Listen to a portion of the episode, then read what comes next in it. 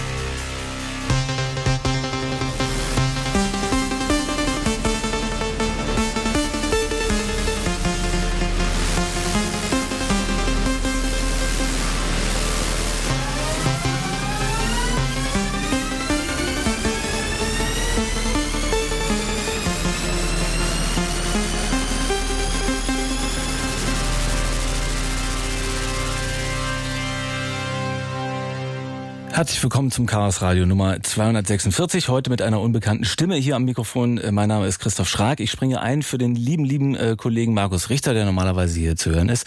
Äh, der ist massivst verhindert. Grüße gehen raus an ihn.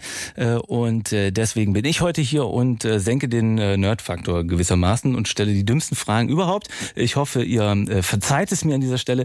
Wir haben natürlich in diesem Chaos Radio großartige Gäste heute. Der liebe Danimo ist da und unterstützt mich. Hallo Danimo. Abend. Schönen guten Abend. Und dann äh, einer unserer Gäste von der äh, Gemeinschaft für äh, Freiheitsrechte ist hier natürlich Ulf Burmeier. Hallo. Ja, hallo, guten Abend. Tachchen, denn das ist genau das Thema in, in diesem Chaos Radio, in dieser Ausgabe. Wir beschäftigen uns mit Freiheitsrechten und die sind natürlich nach wie vor und immer wieder äh, bedroht und zwar durch verschiedene äh, Gesetze, äh, aber dazu kommen wir später äh, noch genauer. Eigentlich hatten wir überlegt, wir steigen ein mit dem äh, Polizeiaufgabengesetz in Bayern, dass er immerhin es geschafft hat, äh, zehntausende Menschen auf die Straße zu bringen, ähm, obwohl es so kompliziert ist. Äh, 30.000 Menschen haben in München allein dagegen demonstriert, äh, weil es übergriffig erscheint. Ähm, das ist aber jetzt noch übertroffen worden durch eine Entscheidung gestern Abend äh, vom Bundesverwaltungsgericht, das gesagt hat, äh, der Internetknoten in Frankfurt, korrigiert mich, wenn ich da Quatsch erzähle, DKIX ähm, darf weiter beschnüffelt werden vom Bundesnachrichtendienst. Ulf, das war zu erwarten oder wie? Na, soweit würde ich jetzt nicht gehen, dass es zu erwarten war, ähm, aber es war ganz sicher auch kein Selbstläufer. Diese Klage ähm, des D-Kicks, äh, unterstützt natürlich von ECO, äh, dem Deutschen Internetverband. Ähm, interessant ist an der Entscheidung, dass das Bundesverwaltungsgericht einer der ganz zentralen Fragen eigentlich ausgewichen ist. Ähm, denn bei dieser Entscheidung geht es ja eben darum, ob Internetleitungen beim D-Kicks angezapft werden können. Und da geht es vor allem um Datenverkehr aus Deutschland heraus ins Ausland oder eben andersrum aus dem Ausland nach Deutschland hinein.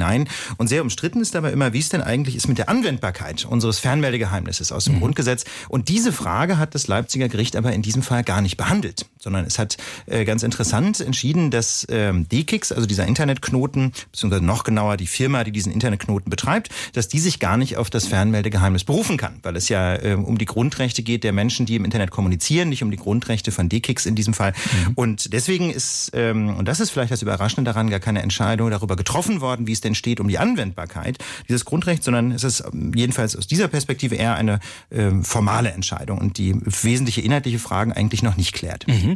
Zum Beispiel, also weil ich frage mich jetzt, äh, wir reden ja heute hier über Freiheitsrechte, inwiefern sind die denn eigentlich eingeschränkt durch äh, sozusagen das Datenabgreifen? Denn es, es geht, glaube ich, um äh, einen Datenverkehr, der durch Frankfurt durchläuft, da geht es um, äh, wie, äh, wie überquert er internationale Grenzen, was ist davon nationaler Verkehr, wo, wofür gilt überhaupt das äh, Recht in Deutschland? Also in Inwiefern sind da äh, Freiheitsrechte hier in Deutschland eingeschränkt durch diese durch dieses BND-Gesetz? Ja, da muss man so einen ganz kleinen Schritt zurücktreten und sich kurz fragen, was soll denn eigentlich dieses Fernmeldegeheimnis? Was ist denn eigentlich die Idee dabei? Ähm, die Grundidee ist, wenn zwei Menschen durch den Park laufen, sich unterhalten, dann kann zunächst mal niemand mithören. Wenn man jetzt nicht einen dieser Menschen verwandt hat, dann ist das ist dieses Gespräch privat. Und ähm, da sind schlaue Menschen vor vielen Jahren schon auf die Idee gekommen, diese Privatheit sollte man eigentlich auch schützen, wenn die Menschen nicht zusammen durch den Park laufen, sondern wenn sie sich zum Beispiel über eine Telefonleitung unterhalten. Ne? Denn das Bedürfnis, sich vertrauensvoll austauschen zu können, ohne dass der Staat mitlauscht, das ist ja im Prinzip dasselbe, ob ich eben durch den Park gehe, ob ich irgendwo zusammen auf der Bank sitze oder ob ich vielleicht telefoniere. Deswegen ähm, gibt es dieses Fernmeldegeheimnis, das im Grunde die Privatheit der Kommunikation auch dann sicherstellen soll, wenn die Menschen sich nicht gegenüber sitzen. Finde ich persönlich eine, äh, eine zutiefst nachvollziehbare Idee. Ähm, dieses Fernmeldegeheimnis gilt grundsätzlich natürlich auch für die Kommunikation im Internet, gilt für für alle Formen der Fernkommunikation, ob ich einen Brief schreibe, eine SMS schreibe oder eben telefoniere oder im Internet surfe. Und äh, für den BND allerdings soll dieses Grundrecht ähm, im Prinzip nicht mehr gelten, sondern der Beziehungsweise BND eingeschränkt werden oder kann man wirklich sagen, es gilt dann? Ja, sagen wir so, also das, das ist, äh, es wird quasi nicht abgeschafft, aber es wird so weit eingeschränkt, dass man sagen muss, der BND ist von diesem Grundrecht quasi nicht mehr, nicht mehr wirklich betroffen. Der kann also so das Internet überwachen, als würde es für ihn nicht gelten. Nicht innerhalb Deutschlands, aber eben für Datenverkehre, die im Ausland stattfinden, die sogenannte Ausland-Ausland-Überwachung oder eben Datenverkehre, die deutsche Grenzen überschreiten. Mhm. und das ist der Fall, um den es hier in Leipzig ging. Und da ist seit langem umstritten, ob dieses Fernmeldegeheimnis, von dem ich gerade sprach, ob das eigentlich gilt für diese beiden Überwachungsformen des BND. Der BND sagt, nein, im Ausland und für Ausländer gilt es zunächst mal gar nicht. Ähm, da steht der BND weitgehend alleine. Gibt es nur ganz wenige Rechtsexperten, die das ebenso sehen. Aber ähm, diese spannende Frage ähm, hätte vielleicht auch das Bundesverwaltungsgericht sich näher anschauen können. Aber das, wie gesagt, hat es gar nicht getan, aber aus seiner Sicht auch konsequent, weil es nämlich gesagt hat, das mag ja sein, dass dieses Grundrecht gilt brauchen wir aber nicht zu entscheiden, denn jedenfalls D-Kicks als Betreiber dieses Knotens kann sich nicht auf Grundrechte berufen, die die Privatheit der Menschen ähm, schützt äh, oder das vielleicht die Privatheit der Menschen schützt, die über diesen Internetknoten kommunizieren. Okay, also das war nicht Teil der Frage. Danimo, du hattest einen Einwurf.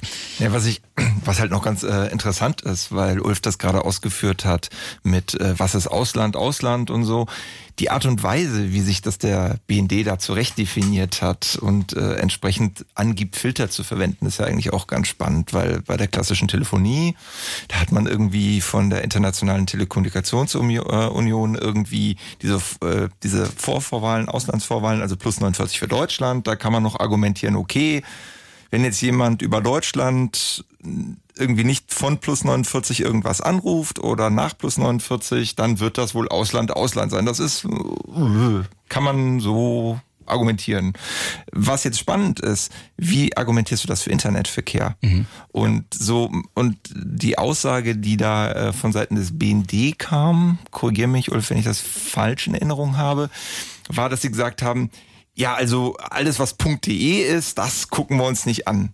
Und das ist natürlich auf, auf so vielen Ebenen absurd. Äh, ist, A, wer hat nicht irgendwie eine gmail.com Adresse und sitzt halt trotzdem in Deutschland? Wie viele Firmen haben einfach irgendwie eine .com Adresse, obwohl sie eine deutsche Firma sind? Also das ist alleine schon dieses Konstrukt ist auf so vielen Ebenen einfach absurd. Ähm, und deswegen finde ich das halt auch schade, dass wir auf diese Ebene gar nicht gekommen sind. Mhm. Das heißt also, ähm, Datenverkehr, äh, korrigiert mich, wenn, wenn das falsch ist, kann, kann man gar nicht national. Äh, also so wie das Internet, so wie das Internet halt funktioniert, eben nicht. Also dass die, die ganze Idee an, an so Knoten wie diesem äh, D6 und, und überhaupt diesem Internet ist ja, man, man verschaltet verschiedene Netze. Ähm, der Fachbegriff da ist autonomes System. Ähm, und äh, sorgt dafür, dass die halt möglichst problemlos Datenpakete austauschen können. Hm. Und äh, an der Stelle ist, ist halt schon mal gesagt, ich weiß nicht, was die, was die Firmen aus ihrem autonomen System quasi an Daten rausführen und woher die kommen.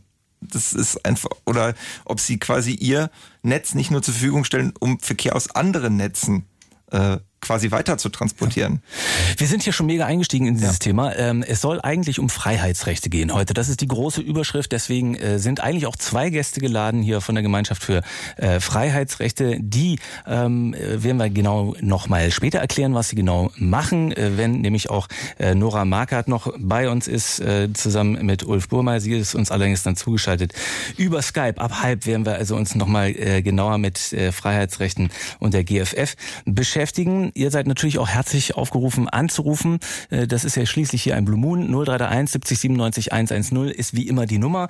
Äh, wenn ihr Fragen habt, beispielsweise zu der Entscheidung äh, vom Bundesverwaltungsgericht gestern, was das eigentlich für eure Internetkommunikation heißt, denn ich meine, der Großteil der Daten wird hier in Deutschland auf jeden Fall über diesen Frankfurter Knoten abgewickelt. Das ist eine, ein, ähm, wohl der weltweit größte Internetknoten, sagt zumindest die Betreiberfirma über ihn selbst. Also wenn ihr dazu Fragen habt, ruft an 0331 70 97 110. Außerdem werden wir später noch sprechen über das bayerische ähm, Polizeiaufgabengesetz. Äh, wir werden auch noch zu sprechen haben über äh, das sogenannte, den sogenannten Datenhehlerei-Paragraphen, ähm, der es äh, Whistleblowern hier in Deutschland, also Menschen, die möglicherweise etwas wissen, was die Allgemeinheit interessiert, sie dürfen es aber eigentlich nicht verraten, äh, macht denen das Leben schwer. Und das möglicherweise einfach durch eine Panne beim äh, Gesetze schreiben. Die waren nämlich gar nicht gemeint, die Whistleblower, die man das Leben schwer machen wollte, sondern es ging um ähm, das äh, illegale Verhehlen von Kreditkartendaten beispielsweise. Aber ähm, da wurde sozusagen das Kind mit dem Bade ausgegossen und nun äh, stehen ähm, möglicherweise Whistleblower vor schweren Zeiten hier in Deutschland.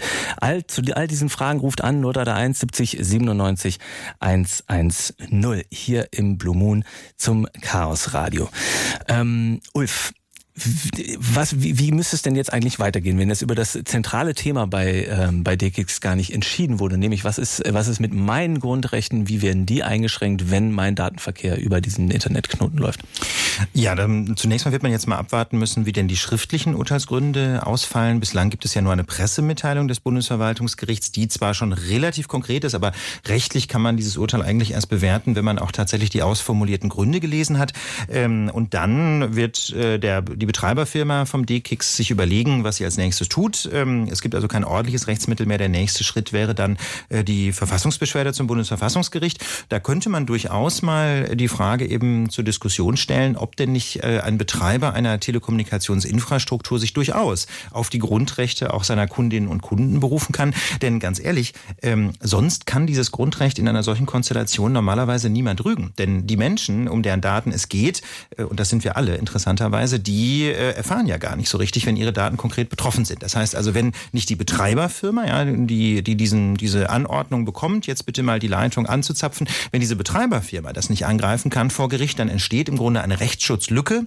Und ähm, das ist eine Situation, die das Bundesverfassungsgericht normalerweise vermeidet. Also es gibt ja in Deutschland so eine sogenannte Rechtsschutzgarantie. Man soll eigentlich gegen das gesamte Handeln der Verwaltung irgendwie klagen können. Und eine Situation, wie sie jetzt hier eingetreten ist, würde dazu führen, dass man da, dass eigentlich niemand mehr klagen kann so richtig. Und ähm, da denke ich, kann man jedenfalls mit einiger Aussicht auf Erfolg nochmal das Bundesverfassungsgericht fragen, ob das denn so richtig sein kann. Hm.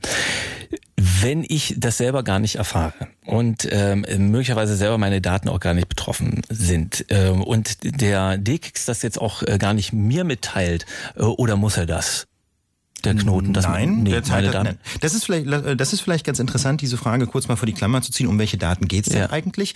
Äh, es gibt ja ganz verschiedene Formen von Überwachung der Telekommunikation. Ja, wenn jetzt jemand äh, zum Beispiel im Verdacht steht, ein Drogendealer zu sein, dann kann auch ein Richter anordnen, dass dessen Handy zum Beispiel angezapft wird. Und dann muss ich sagen, ist das rechtsstaatlich im Prinzip auch in Ordnung. Ja, dass man also zur Aufklärung eines schweren Straftatverdachts ein Handy anzapft oder eine Telefonleitung, das ist aus meiner Sicht rechtsstaatlich in Ordnung. Ja, da muss man dann ein bestimmtes Verfahren einhalten, aber das kann in Ordnung sein. Die Situation Situation beim DKIX ist eine völlig andere. Es geht nämlich nicht um die gezielte Überwachung von Verdächtigen, sondern es geht um die generelle Überwachung des kompletten Datenverkehrs, der durch bestimmte Leitungen fließt. Das heißt also ohne jeden Verdacht, einfach nur um zu schauen, was da sich Menschen so schreiben. Und das ist das, ähm, was Konstanze Kurz immer so schön den großen Datenstaubsauger nennt. Ne? Da wird einfach alles abgeschnorchelt, was über diese Leitung läuft. Und da muss man, deswegen habe ich eben gesagt, das Fernmeldegeheimnis gilt für den BND in der Praxis nicht mehr, ne? weil er eben nicht mehr argumentieren muss, hey, wir haben ja einen Verdacht gegen einen Gefährder zum Beispiel, sondern der kann einfach sagen, uns interessiert diese Leitung und dann wird die komplette Leitung ausgeleitet. Mhm. Und das finde ich ist schon jedenfalls eine extrem drastische Einschränkung des Fernmeldegeheimnisses, wo man sich fragen kann, was bleibt von diesem Grundrecht noch übrig? Was passiert denn mit den Daten eigentlich? Warum ist der BND so interessiert an diesen Daten? Was, was versuchen die da zusammenzusetzen? Sie müssen ja dann auch irgendetwas damit zu tun. Das ist ja, das sind ja unendlich viele Datenströme, die darüber laufen. Also was machen die damit? Das ist äh, eine sehr gute Frage, ähm, die sich auch viele kluge Menschen im sogenannten NSA-Untersuchungsausschuss natürlich gestellt haben, um, wo man versucht hat, das mal rauszufinden. Das ist alles natürlich ganz furchtbar geheim. Das heißt also, richtig genau weiß es eigentlich niemand außerhalb des BND, was mit diesen Daten geschieht. Es gibt jedenfalls ähm, Ansätze, ähm, die sich zum Beispiel auch aus dem BND-Gesetz ergeben, was man mit diesen Daten machen kann oder aus dem sogenannten G10. Ähm, die Daten werden wohl nicht komplett gespeichert. Das kann man jedenfalls hoffen, dass sie nicht komplett gespeichert werden oder nur für eine bestimmte Zeit und mhm. werden aus gewertet, äh, indem man nach bestimmten Stichworten sucht. Also diese die berühmten Selektoren, die ja auch in der öffentlichen Diskussion schon eine große Rolle gespielt Beim haben. Beim NSA. Beim NSA-Skandal, mhm. genau. Ähm, und ähm, dann wird eben nach diesen Selektoren nach bestimmten Stichworten oder zum Beispiel nach Telefonnummern gesucht, ähm, um daraus Erkenntnisse zu gewinnen. Aber was der BND da ganz genau macht, weiß man nicht. Und außerdem, neben dieser Selektorensuche gibt es dann noch die Möglichkeit einer Vorratsdatenspeicherung im Grunde, wo also jedenfalls die, äh, die Tatsache, welche, welche Person oder welche Rufnummer miteinander kommuniziert, kommuniziert haben, ähm, noch wesentlich weitergehend gespeichert wird. Also gesagt, der sogenannte Full Take, die gesamten Daten dürfen normalerweise nur begrenzt gespeichert werden, aber diese Vorratsdatenspeicherung ähm, geht deutlich länger. Da kann man, äh, also diese äh, quasi, wer hat mit wem kommuniziert, ähm, das darf, oder wer hat wem eine E-Mail geschrieben, das darf deutlich länger gespeichert werden. Ich finde es immer so schwer auch auszumachen, äh, wer jetzt eigentlich äh, genau der Geschädigte ist an der Stelle. Klar, die DKIX fühlt sich übergangen, die wird dazu gezwungen, irgendwie Daten öffentlich zu machen äh, oder, oder zumindest weiterzugeben, die eigentlich ja für die sie sozusagen, die sie ihre Obhut bekommen hat von uns, gewissermaßen, da kann man schon das klar sagen, aber äh, in welchem, zu welchem Zeitpunkt bin ich ein Geschädigter und, und was ist der Schaden sozusagen? Oder wer sind äh, besonders betroffene Personengruppen, äh, die das eben massiv interessieren müsste? Das ist eben sehr schwer zu sagen, wie man konkret geschädigt ist. Es ist, weil, weil der BND ja keine Rechenschaft legt. Man weiß einfach gar nicht, was mit diesen Daten passiert, was die mhm. konkret dann für Auswirkungen haben. Was man aber auf jeden Fall eben sich klar machen muss, ist, dass es unter Geltung dieser Gesetze jedenfalls gegenüber dem BND keine geheime Kommunikation mehr gibt. Und äh, der BND, das weiß man auch, arbeitet mit anderen sogenannten befreundeten Diensten zusammen. Da werden Daten ausgetauscht, Daten weitergegeben. Ähm, und auf diese Art und Weise ist dann auch für den BND häufig gar nicht mehr klar, wer denn jetzt eigentlich diese Daten bekommen hat. Und spannend wird es zum Beispiel, ähm, wenn man mal an Journalistinnen und Journalisten denkt, die ja häufig mit ihren Quellen geheim kommunizieren müssen, ja, weil diese mhm. Quellen vielleicht in ihrem Land von Geheimdiensten bedroht werden äh, oder auch von Kriminellen bedroht werden, die wiederum dann mit korrupten Beamten zusammenarbeiten. Mit anderen Worten, es gibt durchaus Menschen, die ein großes Interesse daran haben, dass sie geheim mit Journalistinnen und Journalisten kommunizieren können, ja, Quellen. Und wenn die wiederum dann damit rechnen müssen, dass der BND und andere Geheimdienste erfahren, mit wem sie so kommunizieren, dann äh, ist das natürlich natürlich für diese Menschen mit einer mhm. großen Einschüchterung verbunden. Und das wiederum macht dann äh, unter Umständen Recherche schwieriger. Vielleicht die Frage mal an Danimo, das ist äh, eine eher technische Geschichte. Äh, gibt es eine Möglichkeit, das irgendwie zu umgehen, diese, diese, ja, den Internetknoten dann sehr wahrscheinlich oder Kryptographie oder weiß der Geier, was wenn man jetzt wirklich sagt, okay, ich weiß jetzt, dass äh, die, die Entscheidung ist so und so gefallen, damit muss ich mich jetzt erstmal abfinden, bis da vielleicht gegen geklagt wird.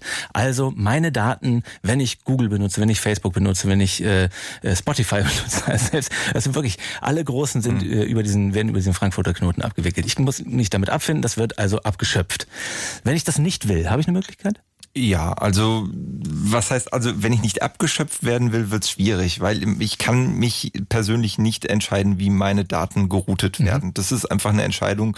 Äh, ich, ich kippe meine Daten bei meinem Internetanbieter ein und äh, der sorgt dann dafür, dass die ans Ziel kommen. Wie ist prinzipbedingt einfach nicht nicht zu sagen aus meiner Warte aus und sollte auch nicht. Mhm. Was aber klar ist, Frankfurt ist halt ein Knoten. Ja, es gibt Alternativen, die gibt es auch im Ausland, aber gerade da muss man sich halt fragen, ist der BND denn der einzige Geheimdienst, der Begehrlichkeiten hat? Und mhm. das kann man mit Sicherheit äh, verneinen.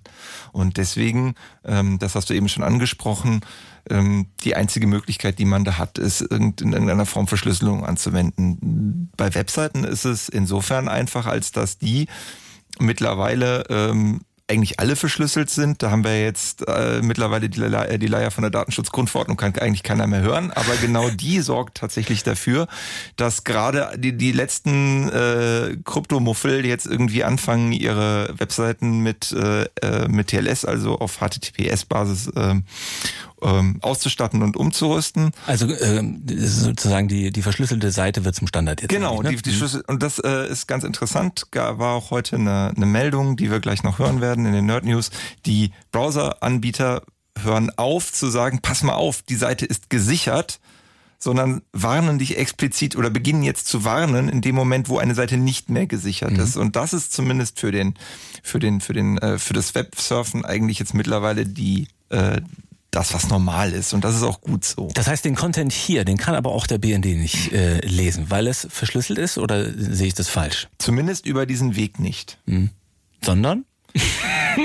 ich möchte jetzt hier, also da kann sich jetzt jeder seinen eigenen Aluhut aufziehen. okay. Ich weiß nicht, ob Ulf da noch irgendwelche äh, Sachen Na, spontan da hat. gibt es natürlich auch Hintertüren. Das wichtigste stark von in dem Zusammenhang sind die Staatstrojaner. Mhm. Ja, denn Gut, wenn, ja. wenn man sich in einen Rechner reinhackt, dann hilft die Verschlüsselung auf der Leitung natürlich auch nichts mehr. Da kommen wir vielleicht noch später dazu. Das ist dann das, PAG und Co., ne? Ja, das PAG in Bayern hat äh, auch eine Rechtsgrundlage für Staatstrojaner, aber die wichtigsten Staatstrojaner-Grundlagen finden sich sonst im BKA-Gesetz Strafgesetz und in der Strafprozessordnung und so. Da kommen wir ja vielleicht gleich nochmal zu, mhm. denn das sind ja auch Verfahren der GFF.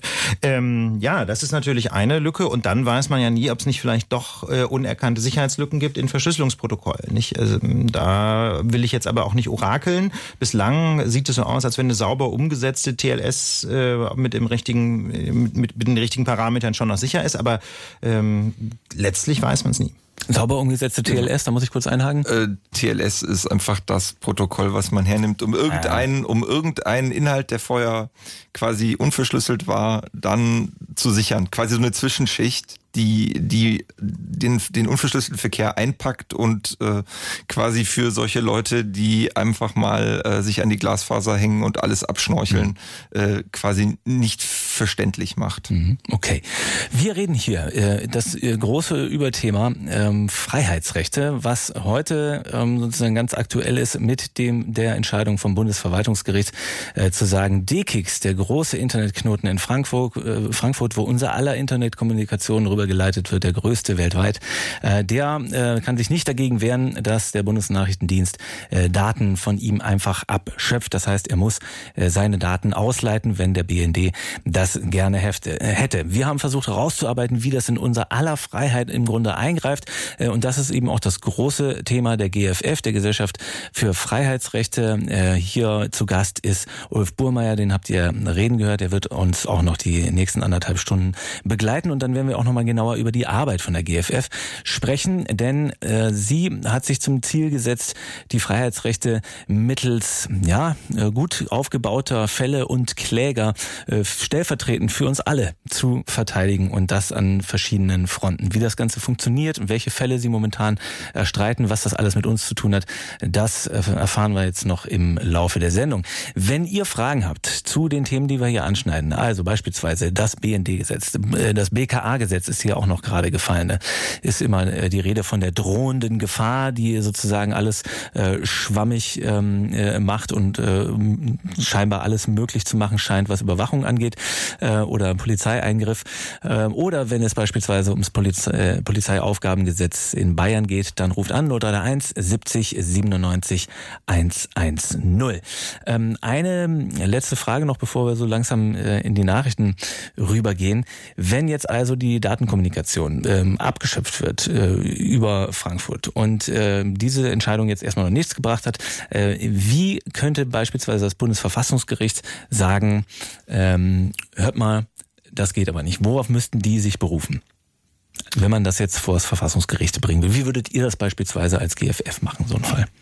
Also der konkrete Fall, der jetzt in Leipzig gerade entschieden wurde, meinst du den? Oder? Ja, ja, ich meine eher ein, äh, wenn man jetzt sagt, äh, okay, ähm, DKIX ähm, kann nicht auf sein eigenes Grundrecht hier klagen, aber mhm. wie, wie machen wir weiter? Wie würdet ihr so einen Fall aufziehen? Ihr sprecht sozusagen auf eurer Homepage davon, ihr sucht einen guten Kläger. Wäre das ja. irgendwie Karl Otto oder ich? Oder?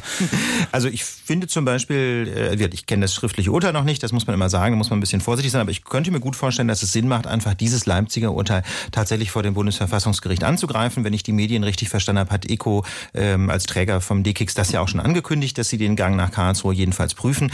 Äh, und das macht aus meiner Sicht durchaus Sinn, denn wie gesagt, so wie die Leipziger Bundesverwaltungsrichter ähm, das Grundrecht, ähm, der, also das Fernmeldegeheimnis jetzt ausgelegt haben, kann sich im Ergebnis niemand mehr darauf berufen, DKIX nicht, ähm, weil sie zwar erfahren von der Anordnung, die Leitung zu überwachen, aber eben angeblich sich nicht darauf berufen können. Und die Menschen, um deren Daten es geht, können sich äh, einfach rein praktisch nicht so richtig darauf berufen, weil sie gar nicht mitbekommen, ähm, dass ihre Daten tatsächlich angegriffen wurden. Das heißt, dann entsteht so eine Rechtsschutzlücke und da könnte es aus meiner Sicht sehr gut sein, dass das Bundesverfassungsgericht sagt, nein, ähm, so kann es nicht gehen. Und da gibt es auch durchaus sagen wir mal, entfernt vergleichbare Fälle. Beispielsweise können sich auch Rundfunksender und Rundfunkanstalten ähm, ja durchaus auf, ähm, auf die Rundfunkfreiheit berufen, zum Beispiel. Ne? Und mhm. da wird häufig auch gesagt, ähm, oder ähm, dass sie sich, dass sie neben ihren eigenen Grundrechten auch eine grundrechtsdienende Funktion wahrnehmen, eben auch für die Menschen, die dann letztlich von der Rundfunkfreiheit profitieren. Und ähm, insofern könnte ich mir gut vorstellen, dass das Bundesverfassungsgericht sagt, nein, auch, ähm, auch Fernmeldedienstleister, Telekommunikationsdienstleister haben eine grundrechtsdienende Funktion, für die Menschen, die ihnen Daten anvertrauen, zum mhm. sicheren Transport zum Beispiel im Internet.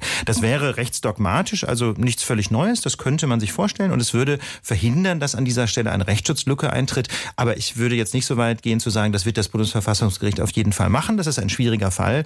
Ähm, das muss man sehr gut machen und äh, da würde ich aber darauf vertrauen, dass äh, ECO da dann einfach eine gute Verfassungsbeschwerde erheben lässt. Und da können Sie auch weiter Kläger bleiben. Also da muss man jetzt nicht irgendjemanden suchen, dessen äh, Grundrechte vermeintlich eingeschränkt wurden. Nee, da können jetzt, äh, da kann jetzt quasi niemand mehr draufspringen mhm. auf dieses Verfahren, äh, denn das ist ja jetzt in erster und letzter Instanz in Leipzig schon entschieden. Das ist jetzt diese eine Klage, die man aber jetzt eben noch äh, mit einer Verfassungsbeschwerde weiter mhm. verfolgen kann. Quasi. Okay. Mehr zur Arbeit von der GFF äh, gleich nach den Nachrichten. Vor den Nachrichten machen wir noch einen Titel von der Heldin der Wahrheit. Das ist in diesem Fall Lena Störfaktor von ihrem neuen Album Blei.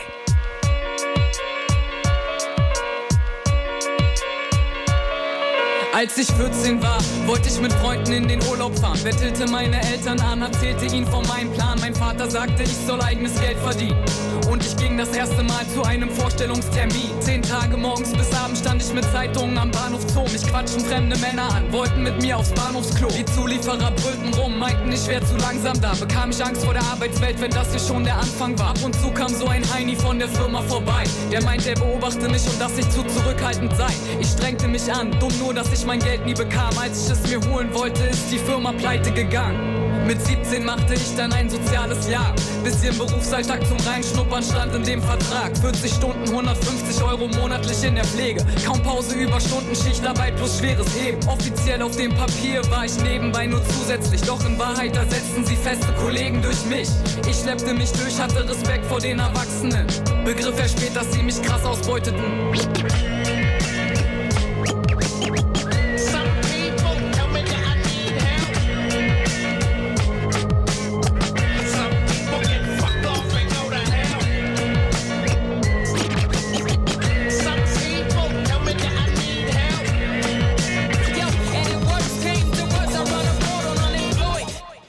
Doch es sollte noch bekommen. Ich machte ein Praktikum in einer Einrichtung für Menschen mit Behinderung. Dort wurden die Bewohnerinnen misshandelt. Und als ich mich dem Ganzen widersetzte, begann für mich die Hetze. Einmal wurde ich engagiert für einen Rap-Workshop im Mädchenclub. Doch der Workshop alleine war anscheinend nicht genug. Eine der Kolleginnen wollte sich privat gern mit mir treffen. Dafür war ich nicht so offen. Da begann sie mich zu mobben. Auch in der Kita war es schrecklich, die Erzieherinnen brüllten rum. Die Kinder waren verängstigt, umgezogen, weil ich stumm. Fand meine Rolle nicht zwischen diesen schlecht bezahlten Furien. Ehrlich gesagt hatte ich auch gar keinen Bock, sie da zu suchen. Ich bin nicht arbeitsscheu, nur mir selber treu und meine Eigenarten. Die Umstände formen die Moral und es kann keiner sagen, ich hätte nicht versucht. Hab es ausprobiert und fand heraus, sich selber aufzugeben für einen Job ist eher ein schlechter Tausch. Versuch es mit der Mucke und paar Jobs, von denen ich weiß. Die Kolleginnen sind nett und es geht nicht nur um Leistung. Doch die Angst bleibt, dass ich auf lange Sicht nochmal wo lande, wo ich nicht sein will, wo ich eingehe. Und ich komm mir selbst abhand. Fast jeder Job, den ich machte, fand ich kacke. Vergiftete Stimmung, zu viel Druck und ich schaffte es nicht, mich anzupassen. Fühlte mich nicht angenommen, so wie ich war.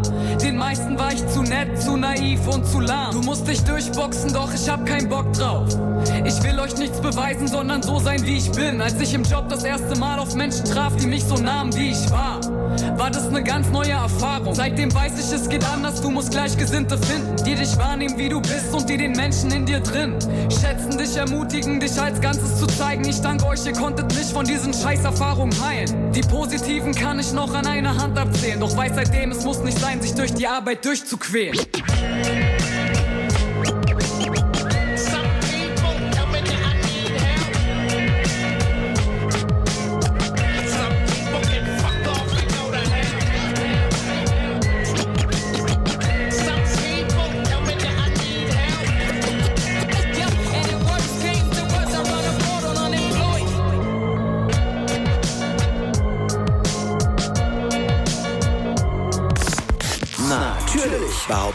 Festival von sich, das Beste, Schönste und überhaupt Allergeilste zu sein. Aber aufgepasst! Die allergeilsten Festivals sind nur echt allergeilst mit dem feiergeprüften, offiziellen, hammerkrass nicen Fritz und Festivals Gütesiegelstempel. Fritz und Festivals. Autsch! Entschuldigung. Zum Beispiel das Kosmonaut Festival mit Kraftklub, Raf Camorra und Milky Chance. Das Splash mit J. Cole, Trettmann und Casper. Alles wird perfekt. Das Helene B mit Savas und Sido, 187 Straßenbande und Paul Kalkbrenner. Das Lollapalooza Berlin mit den Wombats, Kaigo und Imagine Dragons. Solange es noch Karten gibt, Karten überall, wo es Karten gibt. Und mit ein bisschen Glück auch zu gewinnen. Einfach gut Fritz hören. Kosmonaut, Splash, Helene Beach und Lollapalooza. Von feiererprobten Festivalfritzen geprüft, für oberkrass nice befunden und darum Präsentiert von Fritz. Und das hört man. Kurz nach halb elf. Fritz. Nachrichten. Mit Bene Wenk. Demba Nabe, Sänger in der Band Seed und auch bekannt unter den Namen Ear oder Bound Sound, ist tot. Das teilte sein Anwalt mit. Die genauen Umstände sind noch unklar.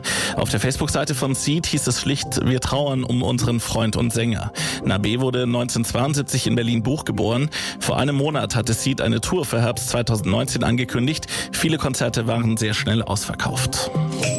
In Italien steht nach wochenlangen Verhandlungen eine neue Regierung. Präsident Mattarella erteilte Giuseppe Conte den Regierungsauftrag, sagte ein Sprecher. Die Vereidigung soll morgen in Rom stattfinden. Conte wird von der populistischen Fünf-Sterne-Bewegung und der rechten Lega unterstützt.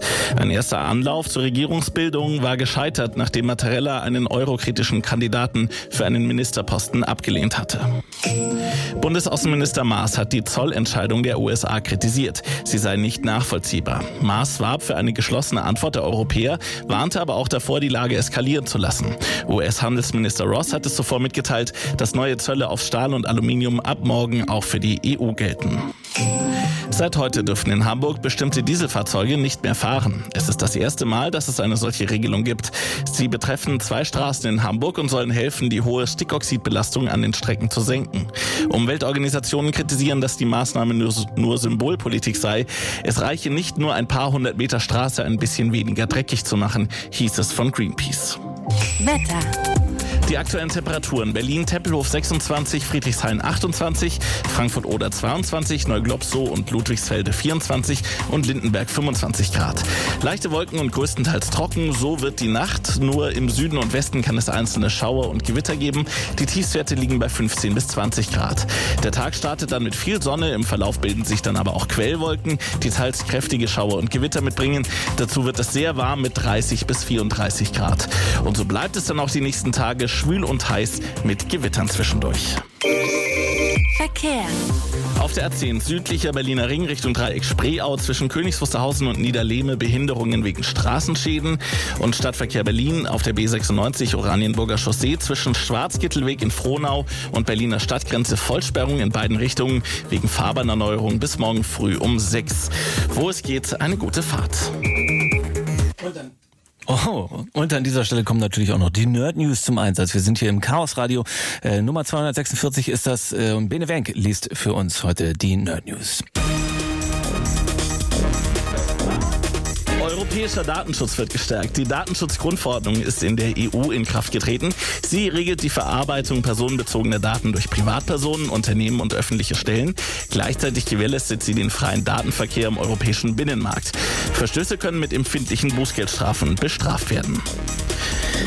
Der von Reporter ohne Grenzen auf der Republika vorgestellte Bitte nicht durchleuchten Generator zeigt Wirkung. Über 2000 Bundesbürger nutzten den Generator, um die Herausnahme ihrer Daten aus der FERAS-Datei zu fordern. Im letzten Jahr hatte das Bundesverwaltungsgericht festgestellt, dass die Datenbank zur Verbindungsdatenanalyse gegen geltendes Recht verstößt. Der BND erklärte, dass die Datenbank jetzt rechtskonform betrieben werde. Weitere Verfahren gegen die Datensammlung des BND sind vor dem Bundesverfassungsgericht noch anhängig. Zum Beispiel die G10-Überwachungsanordnungen an DECIX. Sowohl die Schufa als auch andere Auskunfteien zahlen die Gutachten selbst, nach denen die Datenschutzbehörden sie kontrollieren sollen.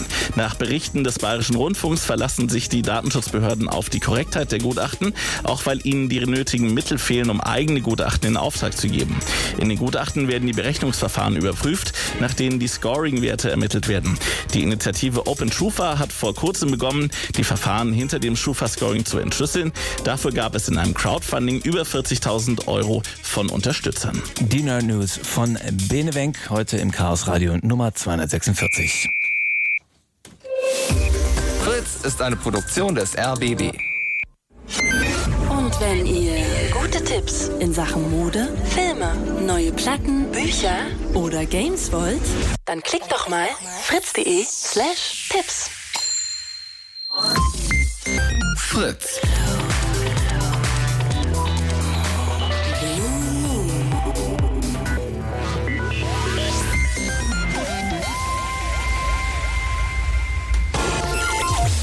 Radio hat einen Namen.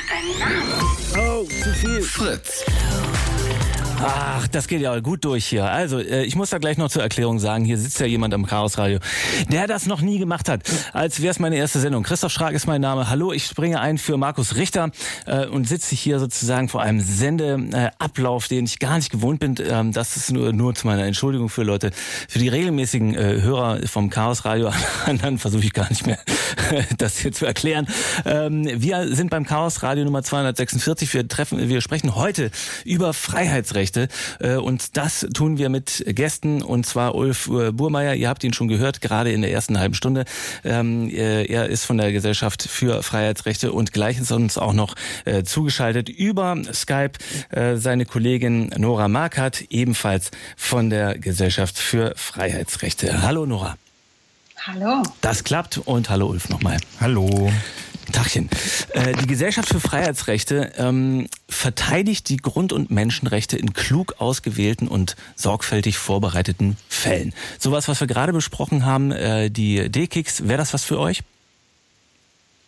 Ja, klar. Also grundsätzlich ist das natürlich ein Fall, der, den würden wir uns angucken. Ne? Also das ist, äh, wir prüfen unsere Fälle immer sehr genau. Wir gucken auch, was schaffen wir insgesamt. Aber grundsätzlich, wenn wir sehen, dass hier so ein wirklich ein strukturelles Problem liegt und dass das auch ein Fall ist, der über den Einzelfall hinausweist, also der wirklich so für nochmal so Grundfragen zur Klärung bringen könnte, dann ist das grundsätzlich auch ein Fall für uns. Also das gucken wir uns immer sehr genau an und ähm, sehen auch, dass wir, was wir da leisten können, was wir beitragen können. Also das wäre schon grundsätzlich was für uns, ja. Seit wann gibt es die GFF und worum ging es im Gründungs? Was war der Gründungsanlass dafür? Ja, der Gründungsanlass, sagst du. Es gibt natürlich einen Gründungsmythos. Unser Gründungsmythos ist auf dem Oranienplatz in Berlin. Äh, saßen wir, äh, nachdem äh, Ulf aus New York wiedergekommen ist. Ich war das Jahr davor. Und äh, er kam wieder und hatte sich die ganzen äh, NGOs in den USA angeguckt also die American Civil Liberties Union, ACLU, aber auch die Electronic Frontier Foundation, die EFF. Und äh, hatte so ein bisschen geguckt, ne, wie arbeiten die und können wir das nicht vielleicht auch in Deutschland machen? Hatte dann hier in Deutschland mal ein paar befreundete NGOs gefragt, ob er da nicht, ob die nicht vielleicht auch mal so ein bisschen in Richtung Datenschutz was machen wollen. Die sagten alle, ja, super, das müsste mal jemand machen, aber nicht wir. Und dann äh, dachte sich der Ulf irgendwie, vielleicht müssen wir das auch einfach selber machen. Und äh, dann saßen wir da so zusammen, sagte er, sag mal, würdest du da eigentlich mitmachen? Und ähm, was mich daran überzeugt hat oder weswegen ich das ein wichtiges Thema finde, ist, äh, ich bin ja an der Uni beschäftigt, äh, dass mir wichtig ist, dass äh, Recht eben nicht nur auf dem Papier steht, sondern auch in die Praxis wirkt. Das ist für mich schon lange ein Thema.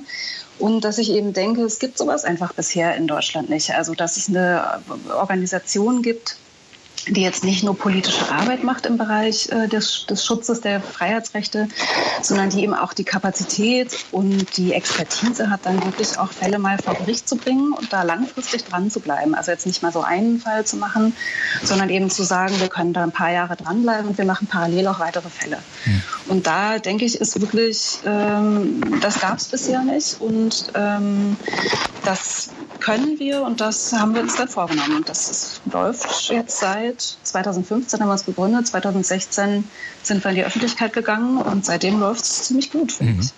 Jetzt ähm, seid ihr ohnehin schon eigentlich ganz gut beschäftigt, oder? Den Ulf Burmeier, den mhm. kennen wir äh, von Lage der Nation, ein Podcast, den er auch schon so irgendwie nebenbei macht. Äh, dazu äh, Richter, äh, du bist Professorin in Hamburg für mhm. öffentliches Recht, ähm, äh, forst nebenher noch äh, in, in mhm. äh, sozusagen Rechtsvergleichung international. Refugee Law Center ist, steht da auch noch auf dem mhm. Zettel. Ähm, wenn man sich sowas aufhalst, also die, die Verteidigung von Freiheitsrechten, ist das nicht eigentlich ohnehin schon ein Fulltime-Job? Naja, eigentlich natürlich schon, klar. Ähm, wir machen das aber natürlich jetzt im Vorstand. Trotzdem, hast du ja gerade gesagt, auch ehrenamtlich. Also äh, die ganzen so Grundentscheidungen und die Betreuung der Fälle. Das machen wir neben unseren Vollzeitjobs, einfach weil wir davon überzeugt sind, dass das wichtig ist. Äh, wir haben aber inzwischen auch Leute einstellen können. Also wir haben sehr auch daran gearbeitet, dass wir uns mit einer dauerhaften Finanzierung aufstellen. Das heißt, wir haben inzwischen einen äh, Anwalt eingestellt, wir haben jemanden, der bei uns die Geschäftsführung macht. Wir haben jemanden für die Presse. Wir haben jetzt äh, eine Fundraiserin sogar, die das auch richtig professionell dann für uns übernimmt, weil das ist natürlich, je mehr da parallel läuft, desto mehr müssen wir auch Sachen professionalisieren. Mhm. Ähm, aber ja, das ist einfach, das sind Sachen, wofür wir alle brennen und insofern äh, geben wir da auch gerne unsere Freizeit für hin. Mhm. Was sind das momentan für Fälle, die ihr gerade bearbeitet? Also wo äh, ist, seht ihr die Freiheit bedroht? Ähm, äh, wessen mhm. Freiheit ist das und was sind das für Fälle? Ja, das ist ein, glaube ich, inzwischen schon ein relativ großes Portfolio, was wir da haben. Also ähm, ihr habt jetzt vorhin schon so ein bisschen über äh, Datenschutzfragen gesprochen. Das sind wichtige Themen für uns, weil auch gerade da aus unserer Sicht eben so ein bisschen vielleicht auch die Sensibilität in der Bevölkerung nachgelassen hat, wenn man das jetzt mal so vergleicht mit der Atmosphäre damals um den großen Lauschangriff, wo das die große Aufregung war, ist das irgendwie heute so ein bisschen zur Normalität geworden. Also das ist ein wichtiges Thema für uns. Aber wir machen die Grund- und Menschenrechte, die sind für uns schon in der vollen Breite wichtig. Und ähm, wir heißen ja Gesellschaft für Freiheitsrechte. Das heißt, es geht schon uns auch darum, dass man so den, den gesellschaftlichen Raum frei hält und ähm, auch so, sage ich mal, es Leuten ermöglicht, sich ohne Angst politisch zu engagieren und äh, auch ähm, Whistleblower zu schützen zum Beispiel. Aber ähm, was uns schon auch äh, wichtig ist natürlich, ist äh, gleiche Freiheit für alle. Das heißt, äh, Diskriminierungsschutz oder Freiheit von Diskriminierung ist für uns auch ein wichtiges Thema. Mhm. Also das, ja. das, du, das, du sprichst einen Fall an, den ihr äh, auf eurer Homepage auch schildert, mhm. wo es um Equal Pay geht zum Beispiel. Da war mir jetzt ähm, die Verbindung zum, zum Freiheitsrecht irgendwie nicht so richtig klar, aber das kannst du mit Sicherheit äh, erläutern. Ja, also ähm, wenn du jetzt, also zu den, die Verbindung zu den Freiheitsrechten ist klar, du kannst dich, kannst überall arbeiten und äh, hast dann eben das Recht auch entsprechend für bezahlt zu werden. Und äh, das kann aber irgendwie nicht sein, dass äh, die Hälfte der Bevölkerung da schlechtere Bedingungen hat als die anderen. Und das ist einfach ein Fairness-Problem. Und das ist dann ehrlich, also wenn man das so als marktliberale Freiheit vielleicht versteht, dann ist das einfach, dann funktioniert der Markt nicht, wenn da ein paar Leute nicht faire Verhandlungsbedingungen haben, sondern einfach mit schlechteren Gehältern sich zufrieden geben müssen. Das wäre jetzt ein bisschen, wenn man das jetzt wirklich auf das Freiheitsrecht runterbrechen will, aber äh, Freiheitsrechte ist für uns tatsächlich äh, sozusagen eine Kurzfassung für Grund- und Menschenrechte in ihrer Breite. Das wäre mhm. vielleicht jetzt so als NGO-Name ein bisschen lang geworden. Und das, das Interessante, das Spannende ist ja, ihr seid jetzt nicht einfach nur für Leute da, die jetzt eine, einen Anwalt brauchen, weil sie sich in ihren Grundrechten eingeschränkt sehen, sondern es mhm. geht dabei darum, äh, das für alle anderen mit durchzusetzen. Also euch ist schon daran gelegen, ähm, die Bedingungen äh, in, in ähm, ja, der Gesetzeslage in Deutschland so mit zu beeinflussen, dass alle von äh, Freiheitsrechten profitieren in, in, in gleicher Form. Und dafür nehmt ihr euch einzelne Fälle, um sozusagen ein Exempel zu statuieren. Kann man das so sagen?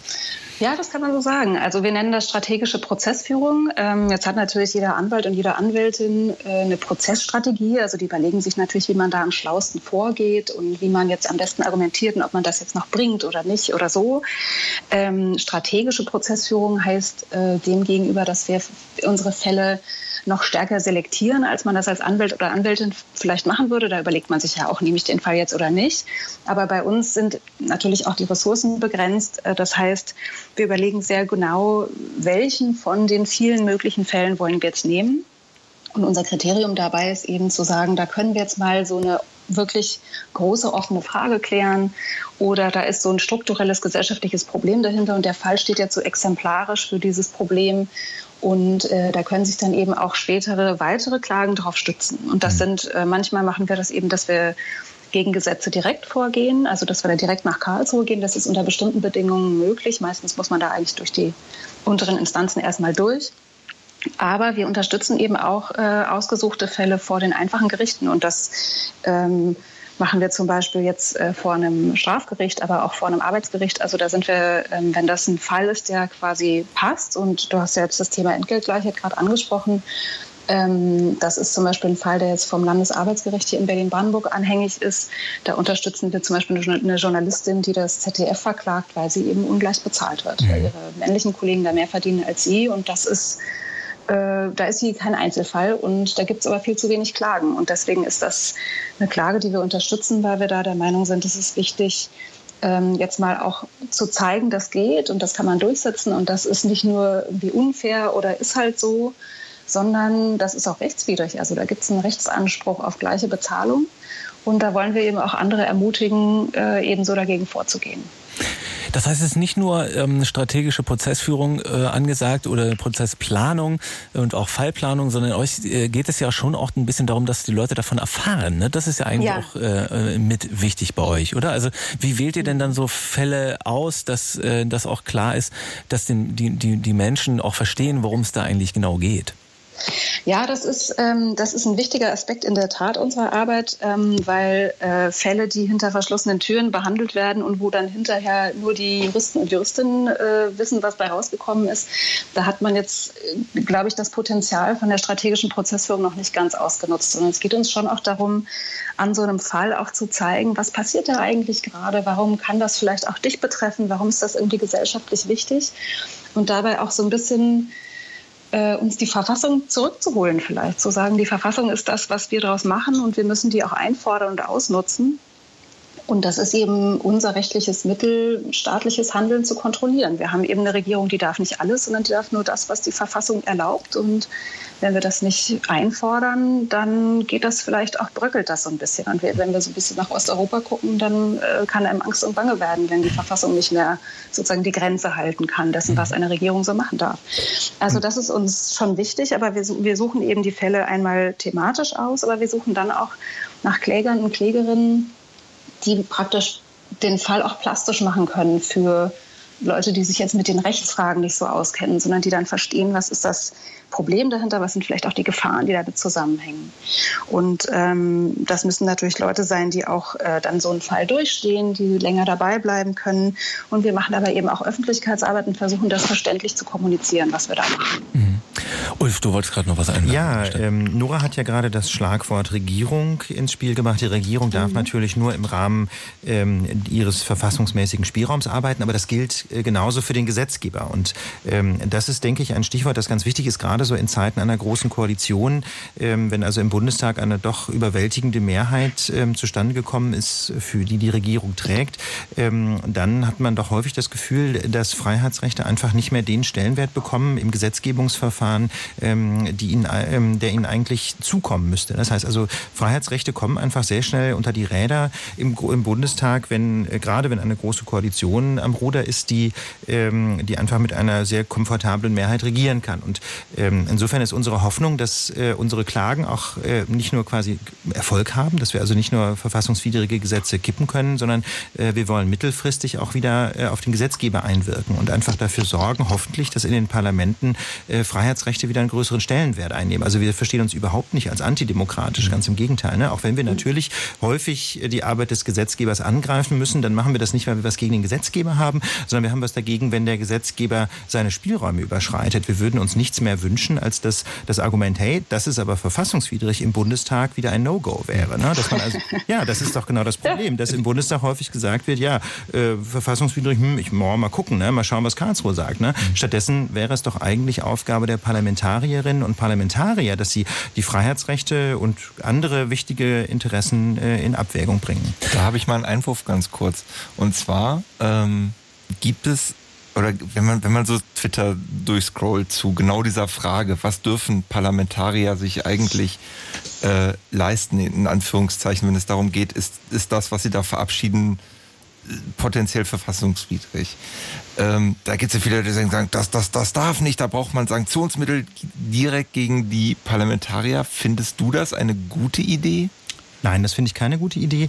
Ähm, ich finde, dass äh, die, Freiheit und die Unabhängigkeit des Bundestagsmandats zum Beispiel oder auch der Landtagsmandate finde ich extrem wichtig. Ich halte deswegen nichts davon, dass man äh, Abgeordnete dafür bestraft, ähm, wenn sie ein Gesetz erlassen, das sich hinterher als verfassungswidrig erweist. Ich würde mir eher wünschen, dass sich die politische Kultur ein wenig ändert. Ne? Also ich würde mir quasi eine politische Sanktionierung wünschen. Nicht, dass die Menschen irgendwie, äh, keine Ahnung, die Diäten gekürzt bekommen oder ein Bußgeld zahlen müssen, sondern ich würde mir wünschen, dass die Bürgerinnen und Bürger Bürger einfach systematisch äh, Parlamentarier abstrafen, ähm, die äh, verfassungswidrige Gesetze durchboxen.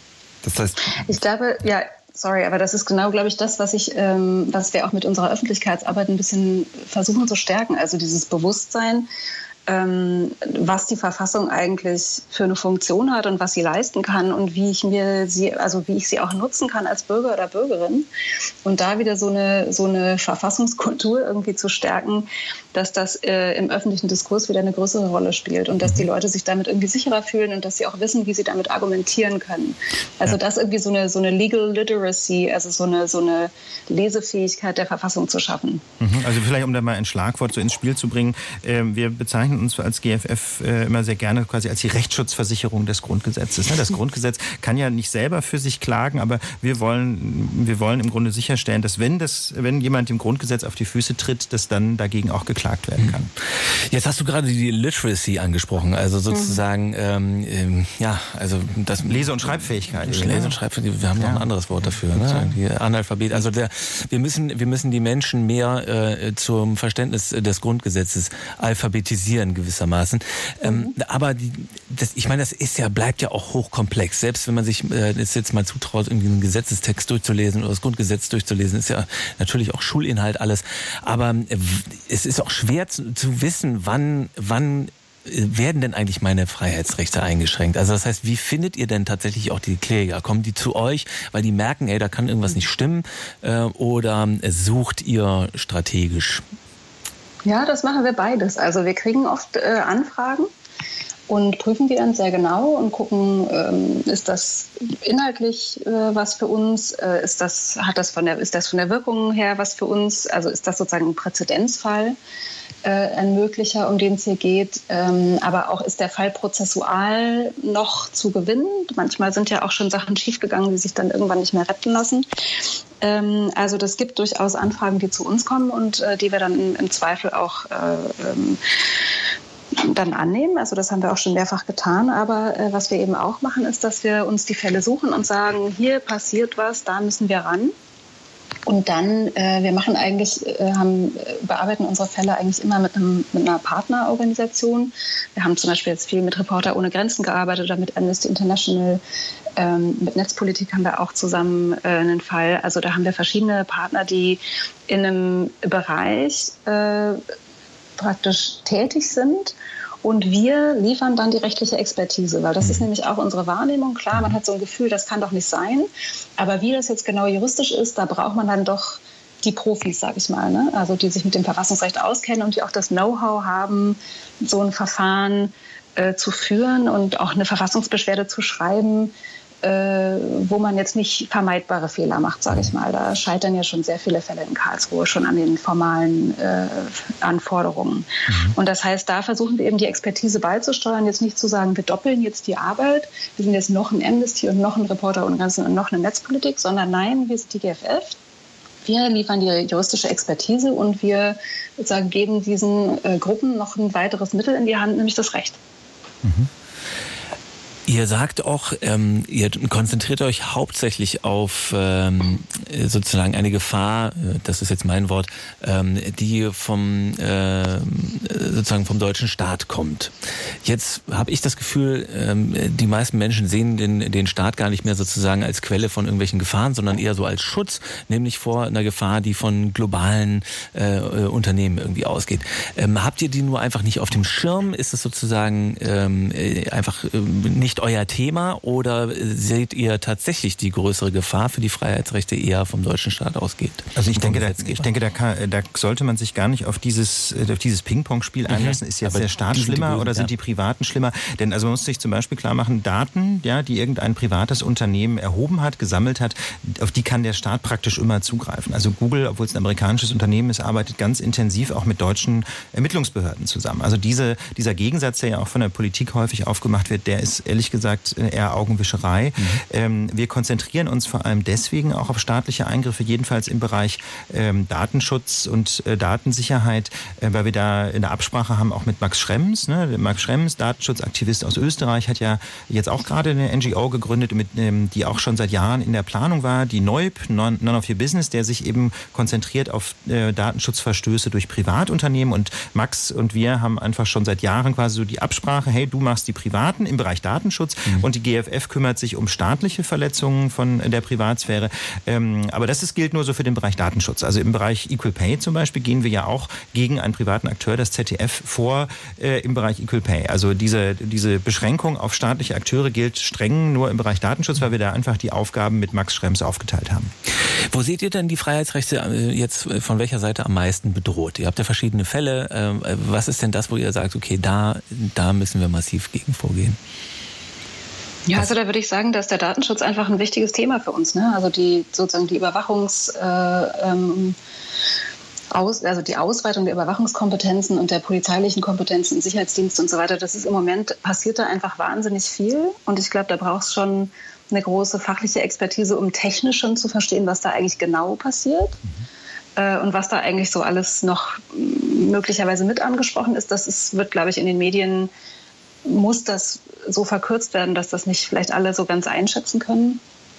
Ähm, und ich habe es ja vorhin schon gesagt, da glaube ich auch so ein bisschen die hm, die, so die Sensibilität ein bisschen runtergegangen. Also das ist, glaube ich, schon ein Thema, das wird uns erhalten bleiben. Das sehen wir Wie auch, dass der Gesetzgeber da einfach sehr aktiv ist. Wie vermittelt man diese Sensibilität? Denn das, tatsächlich ist das auch ein Problem, das ich äh, beispielsweise in anderen Talksendungen auch immer wieder mal ähm, ähm, bemerkt habe, dass ähm, nicht, also es ist schwer zu sagen ist, wo bei ähm, Datenschutz eigentlich das Problem bei mir anfängt. Also wie vermittelt man sozusagen die Wichtigkeit von Datenschutz?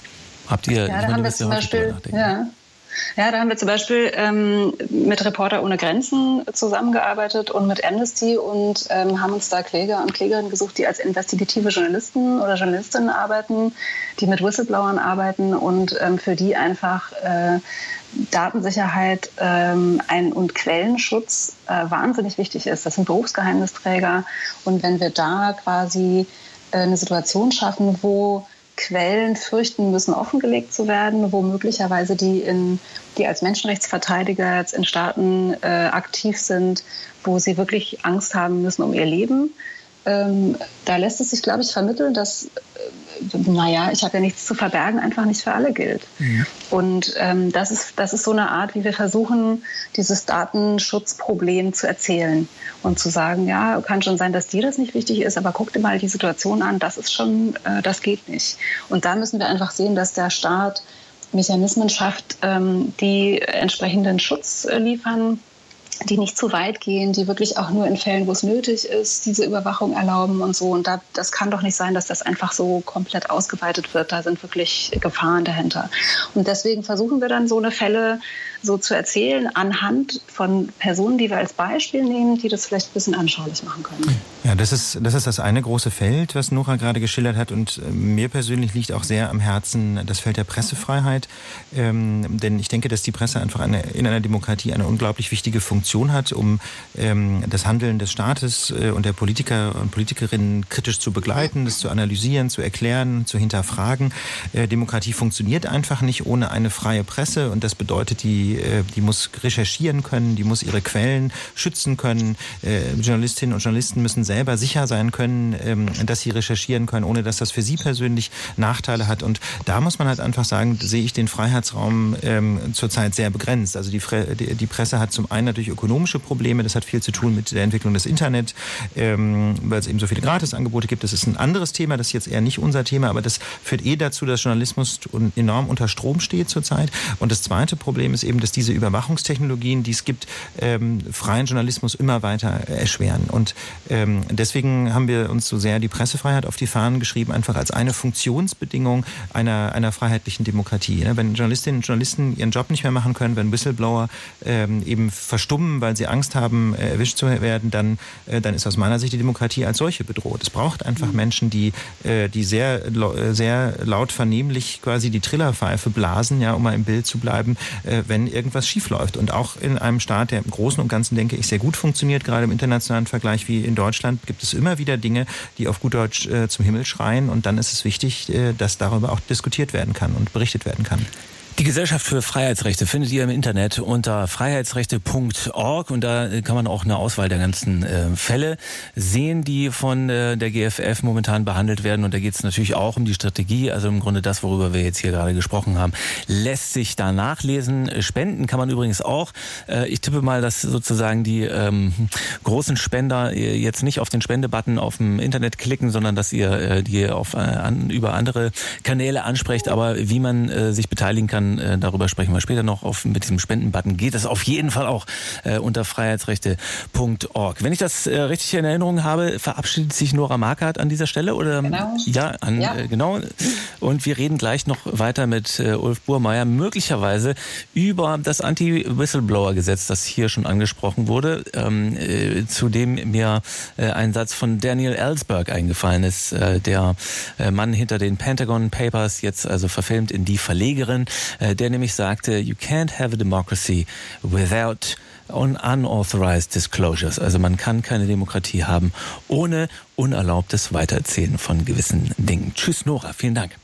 Tschüss, danke. Ciao. Ciao. Radio, Radio hat einen Namen. Hat einen Namen. Fritz.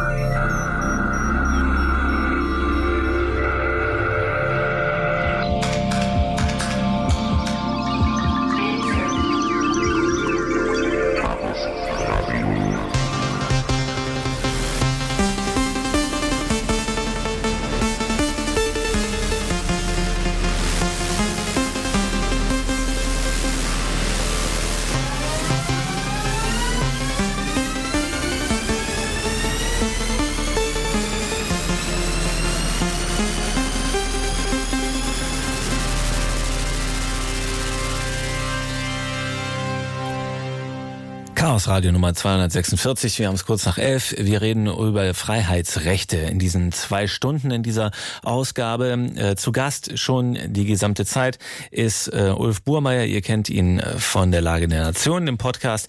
Er ist aber Gründer und Vorsitzender der Gesellschaft für Freiheitsrechte. Ebenfalls außerdem Richter am Landgericht Berlin und Sachverständiger im Innenausschuss des Bundestags zur Neustrukturierung des Bundeskriminalamtsgesetzes.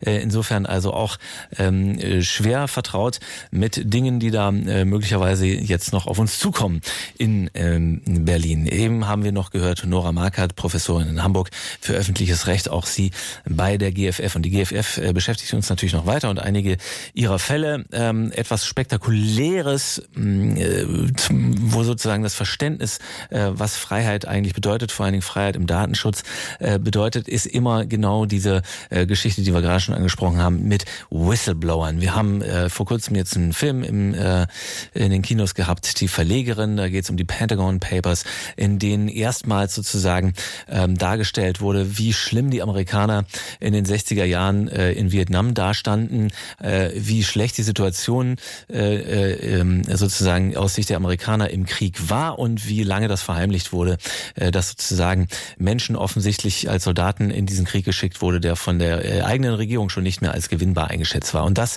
ist ein Leak gewesen von Daniel Ellsberg ähm, äh, und darum geht es in diesem Film. Und er hat eben auch gesagt, diesen Satz, den ich äh, ähm, beeindruckend finde, in einem Weiß-Interview war das, ähm, You can't have a democracy without unauthorized disclosures. Also man kann keine Demokratie haben, ohne äh, nicht ab und zu mal auch ein kleines Geheimnis zu verraten. Äh, Ulf, das ist ja dann auch nicht mehr recht an der Stelle, wenn jemand ein Geheimnis tatsächlich verrät, oder? Doch. Ja, das ist schon richtig, was du sagst. Die, in den meisten Fällen ist es so, dass die Whistleblower ähm, schon gegen irgendein Gesetz verstoßen. Ja, wenn sie Beamte sind, ist es, ähm, ist es häufig ein Verrat von Dienstgeheimnissen oder wenn es Mitarbeiter in einer Firma sind, ähm, kann es auch der Verrat von Geschäftsgeheimnissen sein. Also da gibt es schon viele Gesetze, gegen die man verstoßen kann als Whistleblower. Ähm, Deswegen ist es ja gerade so wichtig oder wäre es eigentlich so wichtig, äh, dass man einen Rechtsrahmen schafft, der eben jedenfalls unter bestimmten Bedingungen Whistleblowing legal macht. Das wäre natürlich der Idealfall, wenn man also sich gar nicht mehr strafbar machen würde. Wenigstens aber, solange wir so weit nicht gekommen sind, wenigstens aber müsst, äh, denke ich, muss es möglich sein, dass Whistleblowing an die Presse straffrei bleibt. Und äh, wie gesagt, wenn wir da keine Straffreiheit quasi ähm, direkt schaffen können, dann ist quasi die zweitbeste Lösung, dass die Whistleblower jedenfalls darauf vertrauen können, dass man sie nicht erwischen wird. Ähm, und das ist einer der vielen, vielen Gründe, warum Internetmassenüberwachung oder warum zum Beispiel auch die Vorratsdatenspeicherung so gefährlich ist, weil man damit eben unter anderem auch die Kommunikationsbeziehungen von Journalistinnen und Journalisten aufdecken kann.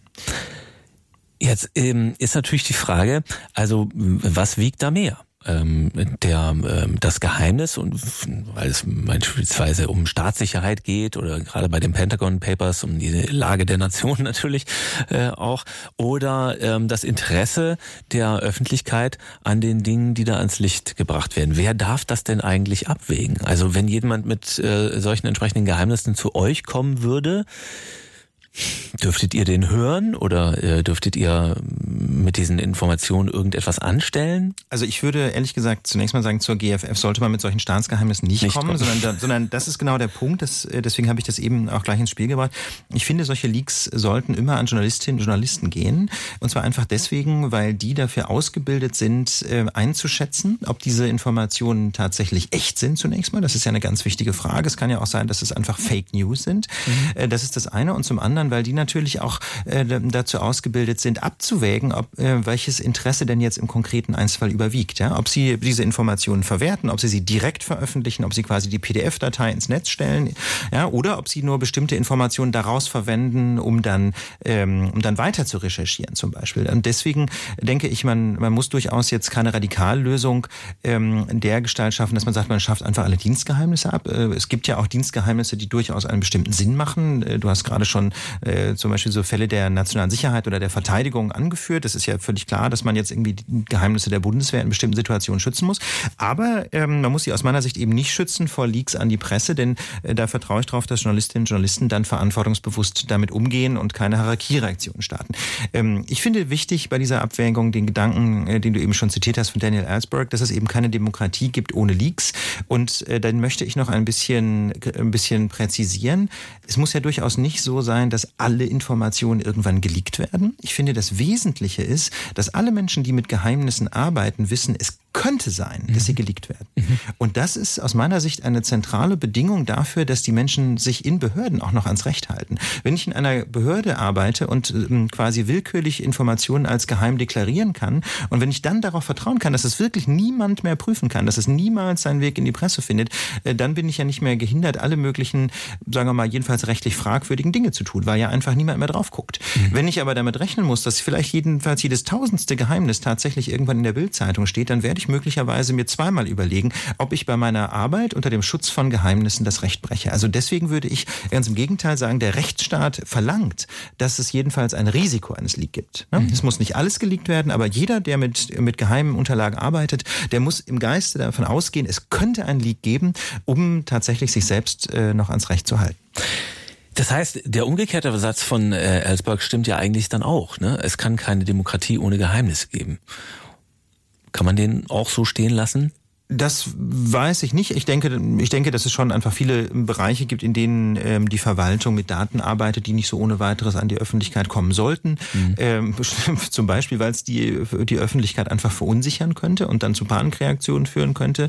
Ähm, insofern, glaube ich, muss man schon in manchen Situationen sich sehr genau überlegen, was man veröffentlicht. Ich bin also insofern kein radikaler Gegner jeder, jedes Verwaltungsgeheimnisses. Ich sehe da schon, dass es bestimmte Grenzen geben muss. Ich denke nur, dass wir in einer Kultur leben, wo die Verwaltung es mit den Geheimnissen ähm, traditionell sehr übertreibt. Ähm, aber da leben wir gerade ja in einer Zeit, wo ein langsamer, ganz gemächlicher Kulturwandel einsetzt. Stichwort Informationsfreiheitsgesetze. Mhm. Also immer mehr Bürgerinnen und Bürger ähm, stellen Fragen an die Verwaltung, möchten einfach wissen, was mit was die Verwaltung so arbeitet. Und ähm, wir erleben da auch als GFF, wir haben ja ein Programm, das wir Transparenzklagen nennen, wo wir also Menschen unterstützen, deren IFG-Anträge abgelehnt worden sind, wo Behörden also Unterlagen nicht rausrücken wollten. Äh, ähm, als GFF erleben wir also schon noch erhebliche Widerstände in den Behörden. Das muss man deutlich sagen. Also nicht alle Beamtinnen und Beamten finden das so richtig gut, sich in die Karten schauen zu lassen. Ja, viele haben noch so diesen alten preußischen Gedanken im Kopf, das sind meine Akten. Ja, und ähm, ich vertraue aber darauf, dass sich da einfach ein Kulturwandel einstellen wird, dahin zu sagen, das sind nicht die Akten der Behörde, sondern das sind die Akten der Menschen in Deutschland, denn die mhm. haben schließlich die Behörde bezahlt mit ihren Steuern. Lass uns noch mal kurz bei den Whistleblowern bleiben. Wie haben wir denn, was haben wir denn für eine rechtliche Lage momentan? Also wenn ich jetzt im Besitz von sensiblen Informationen bin, äh, die irgendwelche Betrüger, Betrügereien oder dunkle Machenschaften von Seiten des Gesetzgebers äh, beinhalten. Ähm, jetzt sagst du, okay, geht zum Journalisten, äh, die können das durchchecken, aber was ist denn dann der rechtliche Rahmen am Ende? Also bin ich in irgendeiner Form geschützt, wenn da öffentliches Interesse besteht? Ja. Ähm, wie, wie, wie sieht es aus? Also Journalistinnen und Journalisten haben grundsätzlich äh, ein Zeugnisverweigerungsrecht. Das heißt also, sie müssen zunächst mal keine Auskunft geben über den Namen und die oder sonst die Identität äh, ihrer Informantinnen und Informanten. Das, ähm, da gibt es einen grundsätzlichen Schutz. Der hat zwar hier und da auch Lücken, das muss man ehrlich sagen, aber jedenfalls grundsätzlich mal gibt es einen Schutz, der ist nicht 150-prozentig perfekt, weil in manchen Situationen äh, quasi auch eine Abwägung stattfinden muss. Ja, da, das ist also kein absoluter Schutz, sondern da wird abgewogen zwischen äh, dem, dem, dem quasi dem Quellenschutz und anderen Interessen. Aber im Großen und Wer Ganzen. Wer übernimmt denn solche Abwägungen eigentlich dann? Ja, es gibt zum Beispiel so Abwägungsklauseln im, im BKA-Gesetz ähm, bei bei, da gibt's, gibt es, es gibt ja auch nach dem BKA-Gesetz eine ganze Reihe heimlicher Überwachungsmaßnahmen mhm. und normalerweise dürfen Daten von Journalistinnen und Journalisten nicht verwandt werden, die dabei so ins äh, quasi im Filter hängen bleiben, aber es gibt eben Ausnahmefälle, wo das doch geht. Insofern, ähm, das geht jetzt sehr ins Detail, deswegen will ich das nicht zu lange ausführen. Ich wollte nur sagen, die Grundregel ist aber schon, dass es sowas gibt wie einen Zeugenschutz, also grundsätzlich, äh, Quatsch, wie ein wie einen Quellenschutz. Also grundsätzlich müssen Menschen, die bei der Presse arbeiten, ihre Quellen nicht offenlegen. Ähm, gibt ein paar Lücken, aber im Grundsatz hält es schon. Und man muss sich einfach nur überlegen, mit welchen Kommunikationsmitteln wende ich mich an die Presse. Und man muss leider sagen, in den Zeiten, wo eben extrem viel elektronische Kommunikation gespeichert wird, jedenfalls quasi die Umstände der Kommunikation, die sogenannten Metadaten, also wer hat mit wem kommuniziert, ähm, da ist es immer noch das sicherste, einfach einen Brief zu schicken. Ne? So traurig das ist. Also wenn man, wenn man heikle Informationen hat, die per E-Mail zu schicken, ist nicht, ist nicht so ganz ungefährlich. Das kann man auch machen, wenn man sehr genau weiß, was man tut. Ja, manche Medien haben ja sogenannte Secure Drop Systeme zum Beispiel. Da geht das relativ gut. Aber wenn man jetzt äh, sagt, ich bin jetzt eher nicht so der Techie, dann sollte man heikle Informationen schlicht per Brief an die Redaktion schicken. Ähm, dann hat man die allerbesten Karten, äh, dass man keine Spuren hinterlässt. Ich darf aber auch eine CD brennen, ne? Das geht dann schon. Das geht dann schon. Das, die, okay. ne, aber das, das, Ja, ja. wir sind eben wirklich durch, durch eine Vielzahl von Überwachungsgesetzen und durch unglaublich viele Datenspeicherungen an allen Ecken und Enden in einer Situation, wo es sehr gefährlich ist, mit digitalen Mitteln Informationen an die Presse zu übermitteln. Es sei denn, man weiß sehr genau, was man tut. Es Mhm. gibt Möglichkeiten, dem zu entgehen. Also eine naheliegende ist zum Beispiel, wenn man die Handynummer hat eines Journalisten oder einer Journalistin, Signal ist relativ sicher als Messenger, Mhm. ähm, weil die eben keine Metadaten speichern. Die könnten das theoretisch, sie schwören, aber dass sie das nicht tun. Und äh, Menschen, denen ich vertraue, sagen, man kann denen vertrauen. Also Signal äh, ist, denke ich, zurzeit vielleicht die, die, der beste Kompromiss so zwischen quasi Userfreundlichkeit und, äh, und Sicherheit, ja. um Daten an die Presse zu bringen. Aber dann muss man halt die Handynummer äh, kennen des Menschen, den man da anfunken will. Und der muss dann auch Signal haben. Jetzt sagt Danimo ist natürlich auch zu Gast hier. Ja, ja, habe ich äh, gar nicht mehr vorgestellt.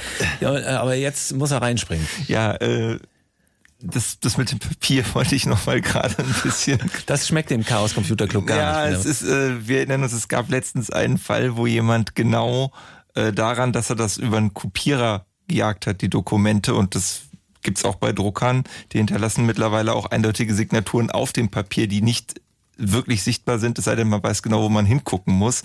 Darüber lässt sich dann gegebenenfalls auch die Gerätenummer identifizieren. Darüber lässt sich dann meistens, gerade wenn man das auf dem Firmenrechner macht, identifizieren, wer das gedruckt hat oder auf dem Behördendrucker. Drucker.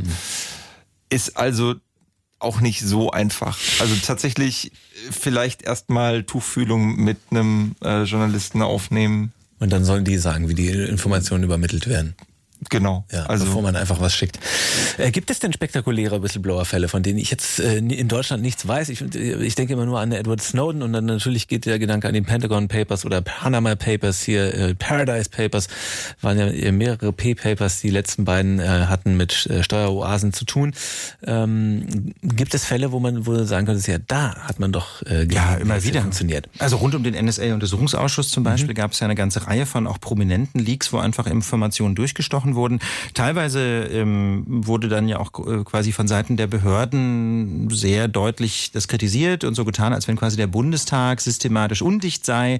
Äh, und das wurde dann wiederum als Argument verwendet, ähm, dass man dem Bundestag möglichst wenig Informationen geben soll. Und interessanterweise haben dann äh, Journalistinnen und Journalisten gesagt, naja, also also nicht alles kam aus dem Parlament, ja, es kam auch einiges aus den Behörden, die dann ganz gezielt wiederum Propaganda gemacht haben. Also rund um den NSA-Untersuchungsausschuss gab es eine ganze Menge an Whistleblowing. Ähm, aber es gibt zum Beispiel auch im privaten Bereich immer wieder solche Fälle. Ähm, wir haben ja als GFF ähm, vor kurzem oder vor anderthalb Jahren etwa eine Verfassungsbeschwerde erhoben gegen ein Strafgesetz, auf das wir vielleicht, vielleicht gleich noch kommen. Und da spielt äh, ein, ein Whistleblowing-Fall aus der Privatwirtschaft eine große Rolle, der so schön anschaulich ist. Deswegen würde ich den vielleicht mal kurz erzählen. Sehr gern. äh, und zwar geht's da um die Dating-Plattform Levu. Ja, das ist so ein bisschen so das deutsche Tinder oder OkCupid kannte ich auch nicht, aber ähm, da, äh, da ist es irgendwie wohl so, dass wie auf jeder Dating-Plattform es irgendwie viel mehr Männer als Frauen gibt, die die Plattform nutzen. Und äh, das ist natürlich nicht so richtig klasse für das Geschäftsmodell, ja, weil das für die Männer natürlich unattraktiv ist, wenn sie keine Frauen finden können. Und ähm, vor allem ist das für das Geschäftsmodell deswegen doof, weil Männer dafür bezahlen müssen auf dieser Plattform, wenn sie Frauen Nachrichten schreiben. Ja, und wenn da wenig Frauen auf der Plattform sind, dann schreiben die Männer wenig Nachrichten und Lavu verdient wenig Geld. Deswegen ähm, haben die sich einen Trick überlegt vor einigen Jahren. Die haben einfach Frauen gefaked. Sie haben also quasi Skripten geschrieben, ähm, die dann so getan haben, als wären sie eine Frau und haben auf diese Art und Weise dazu Männer verleitet, ähm, immer mehr Nachrichten ähm, zu schreiben an diese Fake-Frauen. Ne? Und äh, das ist ein ziemlich eindeutiger Fall des Betruges oder Computerbetruges, je nachdem, wie die Details jeweils sind. Und das ist durchgestochen worden an die CT, also das Computermagazin aus dem Heise Verlag. Ähm, die haben also Daten durchgestochen bekommen, ich glaube vier Gigabyte oder so, im Prinzip E-Mail-Inboxen, so Outlook-Messageboxen. Und ähm, da war quasi so der, der E-Mail-Verkehr der Chefetage von Lavu drin, wo man auch ganz genau sehen konnte, die wussten, was sie tun. Ne? Und ähm, ja, das ist halt ein klassischer Fall von Whistleblowing. Der hat einfach einen Mitarbeiter, wahrscheinlich von Lavu, der ein schlechtes Gewissen bekommen hat, hat diese Daten durchgestochen an die Presse, ähm, um das Ganze dann mal an die Öffentlichkeit zu bringen. Und das hat Heise dann natürlich auch publiziert und auch an die Staatsanwaltschaft. Also der Verlag, der CT raus. Ja, genau, der, der, äh, genau, der Heise Verlag, der CT rausbringt, hat das dann auch an die Staatsanwaltschaft Staatsanwaltschaft gegeben und hat das aber auch groß berichtet. Ähm, und da sind also dann tatsächlich auch Leute festgenommen worden. Also das ist schon mhm. ein Fall, der wirklich, der wirklich tatsächlich ähm, Folgen hatte. Und ich meine, immerhin sind da ja auch Tausende von Männern betrogen worden. Ne? Also ja. um, um ihr Geld, aber auch um ihr Vertrauen. Und deswegen finde ich das ein schönes Beispiel, warum es so wichtig ist, äh, dass man Daten durchstechen kann. Jetzt kann man doch aber an der Stelle sehen, hat doch alles super geklappt, dann ist die Rechtslage doch fantastisch für Whistleblower in Deutschland. Ganz genau. Ähm, sie war fantastisch, bis die Datenhehlerei, naja, sie war natürlich nicht fantastisch. Es gibt immer noch Lücken im Whistleblower-Schutz. Ähm, wie gesagt, es ist nach wie vor noch strafbar, wenn man solche Sachen durchsticht. Mhm. Ähm, das heißt, man muss immer darauf vertrauen, dass es nicht rauskommt. Das ist natürlich nicht optimal. Auch arbeitsrechtlich ist man da also überhaupt nicht abgesichert. Ne? Mhm. Da könnte man immer noch gekündigt werden dafür. Insofern, die Rechtslage ist wahrlich nicht perfekt, aber sie ist ähm, 2015 auch nicht etwa verbessert, sondern nochmal deutlich verschlechtert worden, als nämlich die damalige große Koalition äh, ein neues Strafgesetz äh, beschlossen hat, äh, den Straftatbestand der Datenhehlerei. Ähm, und das ist dieses Gesetz, das du schon kurz angesprochen mhm. hast. Das, äh, das stellt im Prinzip unter Strafe, wenn man sich gestohlene Daten verschafft oder gestohlene Daten weitergibt. Gestohlen jetzt mal untechnisch formuliert, also Daten, die irgendwie durch eine Straftat abhandengekommen sind, wenn man, mit, wenn man die dann quasi weitergibt oder sich verschafft. Und worum ging es da ursprünglich? Genau. Was hatten die Gesetzgeber im Visier bei diesem Paragraph? Ursprünglich hatten die im Visier zum Beispiel die Situation, ähm, dass Kreditkartendaten geklaut werden bei einer Zahlungsverkehrsfirma und die dann im Internet äh, gehandelt werden. Das ist mhm. natürlich ein offensichtlicher Fall, was nicht sein sollte. Natürlich sollte man im Internet nicht irgendwie tausend Kreditkartennummern kaufen können, um dann damit irgendwelche Betrügereien zu starten. Und da wollte man nicht nur die Leute bestrafen können, die die Kreditkartendaten mal geklaut haben, sondern auch die, die damit dann Handel treiben. Ganz genau. Das und, und noch nicht mal, also Datenhehlerei klingt so nach Handel treiben, aber Strafe ja. macht man sich schon, wenn man die auch unentgeltlich sich einfach nur irgendwie verschafft. Ähm, das heißt also, diese Grundidee des Gesetzes war okay, das Gesetz ist aber viel zu weit formuliert. Ähm, deswegen erfasst es nicht etwa nur gestohlene Kreditkartendaten oder gestohlene Logins, was vielleicht okay wäre, sondern es erfasst einfach sämtliche Daten und darunter fallen eben auch Daten von Whistleblowern. Das ist das große Problem, weil Daten von Whistleblowern, wenn die weitergegeben werden an jemanden, dann eben auch quasi gestohlene Daten, abhandengekommene Daten sind. Und wenn ich jetzt als Journalist mir diese einmal schon weitergegebenen Daten verschaffe oder sie als Journalist weitergebe an einen Dritten, zum Beispiel einen CCC-Mitglied, ja, ein, ein Nerd, der diese Daten analysiert, dann ähm, können sich sowohl der Journalist als auch der CT äh, äh oder der der der CCC-Hacker, der also diese Daten analysieren will, ähm, strafbar machen nach der Datenhehlerei. Und das ist, äh, wie man sich vorstellen kann, ausgesprochen gefährlich für investigativen Journalismus, weil natürlich äh, in diesem Bereich ganz häufig mit gestohlenen Daten, mit abhandengekommenen Daten, eben mit Daten von Whistleblowern gearbeitet werden muss. Äh, es gibt ähm, oder es gab ursprünglich in dem Gesetz gar keine Schutzvorschrift für Journalisten. Dann ähm, habe ich da einen Blogbeitrag geschrieben bei Netzpolitik. Daraufhin haben die das Gesetz dann auch noch ein bisschen nachgebessert, diesen mhm. Entwurf. Aber ähm, diese Schutzklausel für Journalisten ist immer noch viel zu eng. Das heißt, es gibt immer noch viele Fälle aus der Praxis, die strafbar wären. Und deswegen haben wir uns da mit Reporter ohne Grenzen zusammengetan und mit vielen anderen äh, Menschen aus der Presse. Markus Beckedahl ist zum Beispiel dabei ähm, oder ähm, eben auch einige Journalisten vom Heise Verlag, eben zum Beispiel die Leute, die damals mit den Levu-Daten mhm. gearbeitet haben. Und die haben halt gesagt, das, was wir damals gemacht haben, könnten wir heute so nicht mehr tun, einfach weil es die Datenhehlerei unter Strafe stellt. Und ähm, ja, das halten wir für gefährlich. Und das Bundesverfassungsgericht hat äh, diese Verfassungsbeschwerde inzwischen auch zugestellt. Das bedeutet also, die Bundesregierung wurde aufgefordert, darauf zu antworten, auf unsere Kritik. Und ähm, das ist jetzt noch keine Vorentscheidung, ja, aber es ist ein gutes Zeichen, denn die mhm. allermeisten Verfassungsbeschwerden, mehr als 99 Prozent, werden gar nicht erst zugestellt, sondern werden gleich irgendwie abgelehnt. Äh, das heißt also, die Zustellung ist jedenfalls ein Zeichen, dass wir in der ganz kleinen Gruppe von Verfassungsbeschwerden sind, die Aussicht auf Erfolg haben. Aber wir haben noch nicht gewonnen, das muss man sagen. Es bleibt abzuwarten, was passiert. Aber das ist einer der anhängigen Fälle, die ihr ja. mit der GFF weiter begleitet. Ganz genau. Ähm, Um.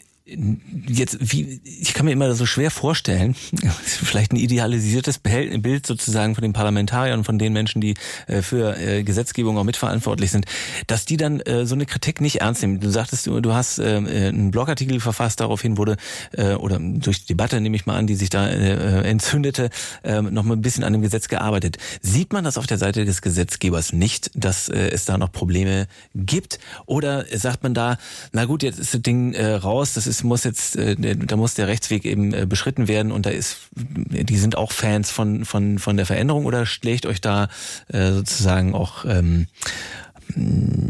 Abneigung entgegen, wenn man jetzt mit dem Verfassungsgericht kommt?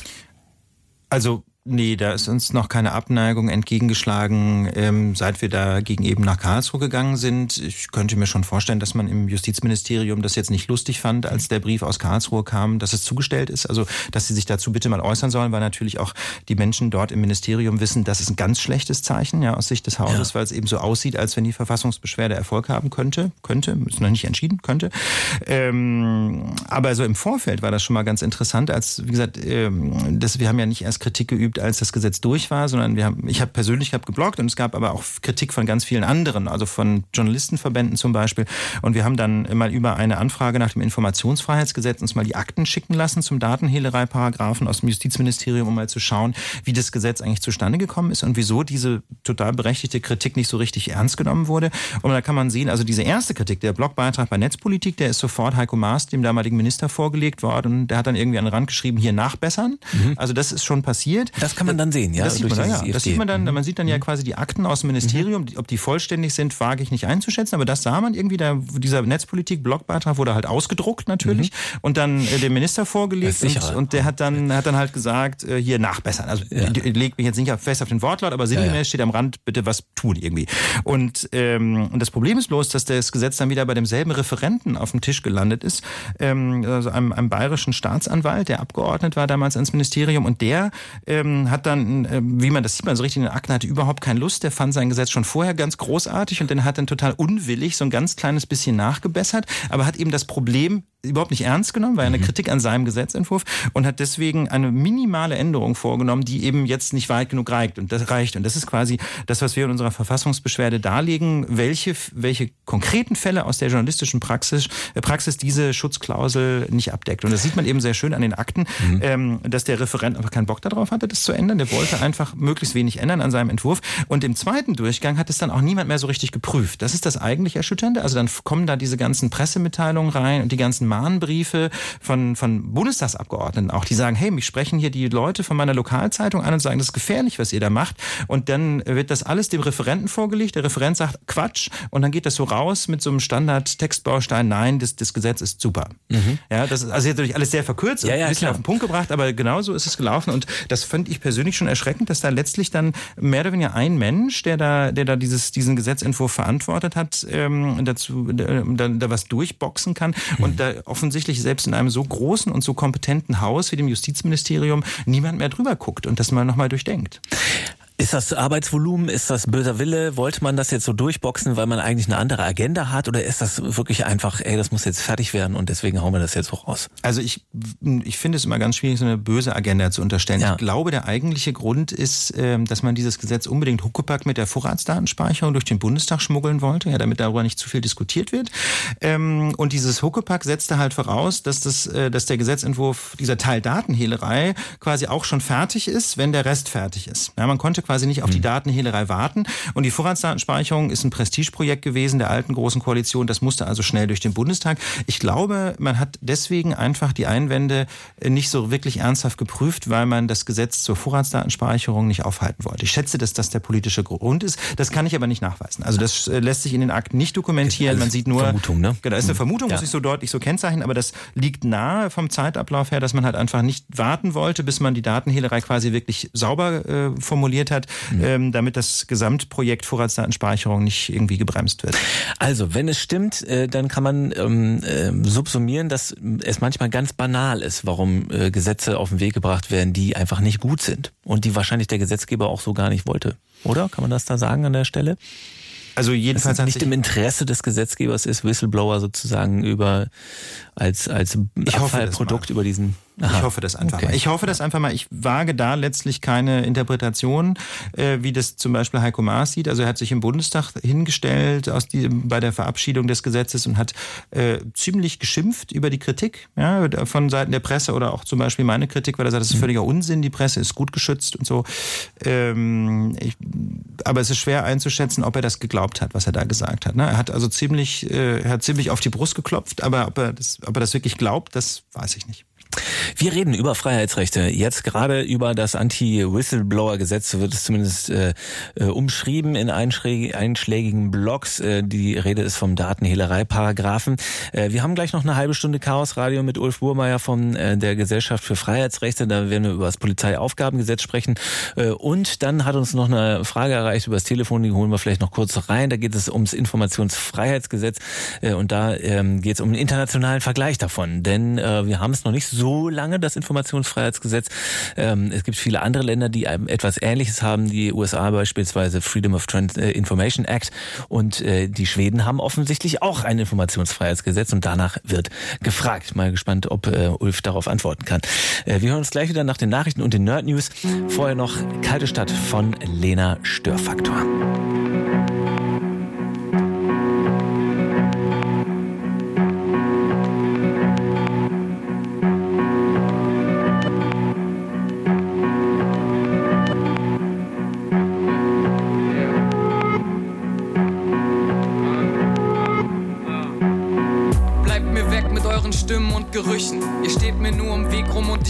Mich dazwischen.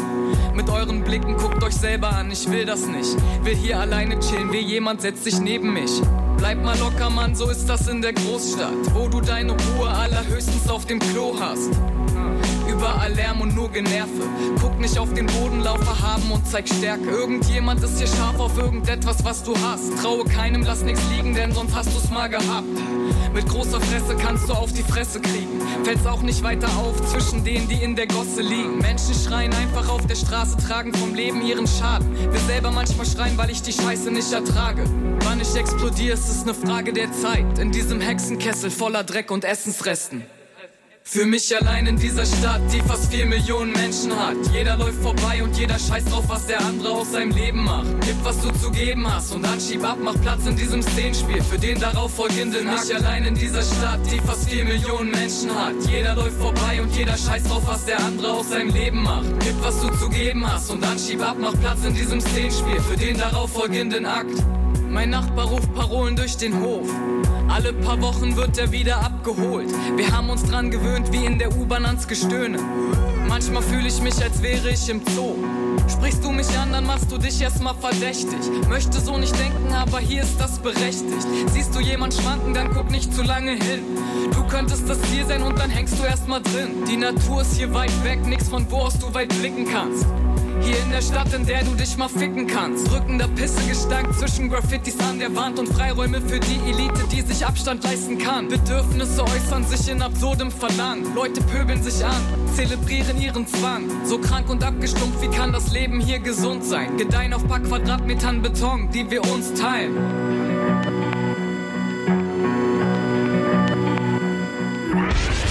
Heimlich, still und leise gegen Nazis sein kann jeder. Aber laut gegen Nazis zu sein, dazu gehört Mut. Und genau deshalb präsentiert Fritz. Laut gegen Nazis. Das Campus Open Air der BTU Cottbus Senftenberg. Und laut und gegen Nazis auf der Bühne die Beatsteaks. Zugezogen maskulin und afro. Und die Leoniden. Nazis. Freitag, 15.06. Open Air auf dem Campusgelände der BTU Cottbus Senftenberg. Der Eintritt kostet keinen Eintritt. Und kommen kann jeder, der tolerant ist gegenüber Menschen, die anders aussehen, reden, glauben oder lieben. Laut gegen Nazis. Weil es nichts bringt, wenn es keiner hört. Fritz. Und das hört man. Um kurz nach halb zwölf. Fritz. Nachrichten. Mit Bene Wenk. Seed-Sänger Demba Nabe ist im Alter von 46 Jahren gestorben. Er war einer der drei Frontmänner der Berliner Band. Nabe sei heute Morgen gestorben, teilte der Anwalt von Seed mit. Die Todesursache ist bislang nicht bekannt. Von Nabes Bandkollegen hieß es, die Band trauere um ihren Freund. Erst vor einem, Ma erst vor einem Monat hatte Seed eine Tour für den Herbst 2019 angekündigt. In Italien steht nach wochenlangen Verhandlungen eine neue Regierung. Präsident Mattarella erteilte dem parteilosen Juristen Conte den Regierungsauftrag, sagte ein Sprecher. Die Vereidigung soll morgen in Rom stattfinden. Conte wird von der populistischen Fünf-Sterne-Bewegung und der rechten Liga unterstützt. Ein erster Anlauf zur Regierungsbildung war gescheitert, nachdem Mattarella eine eurokritischen Kandidaten für einen Ministerposten abgelehnt hatte.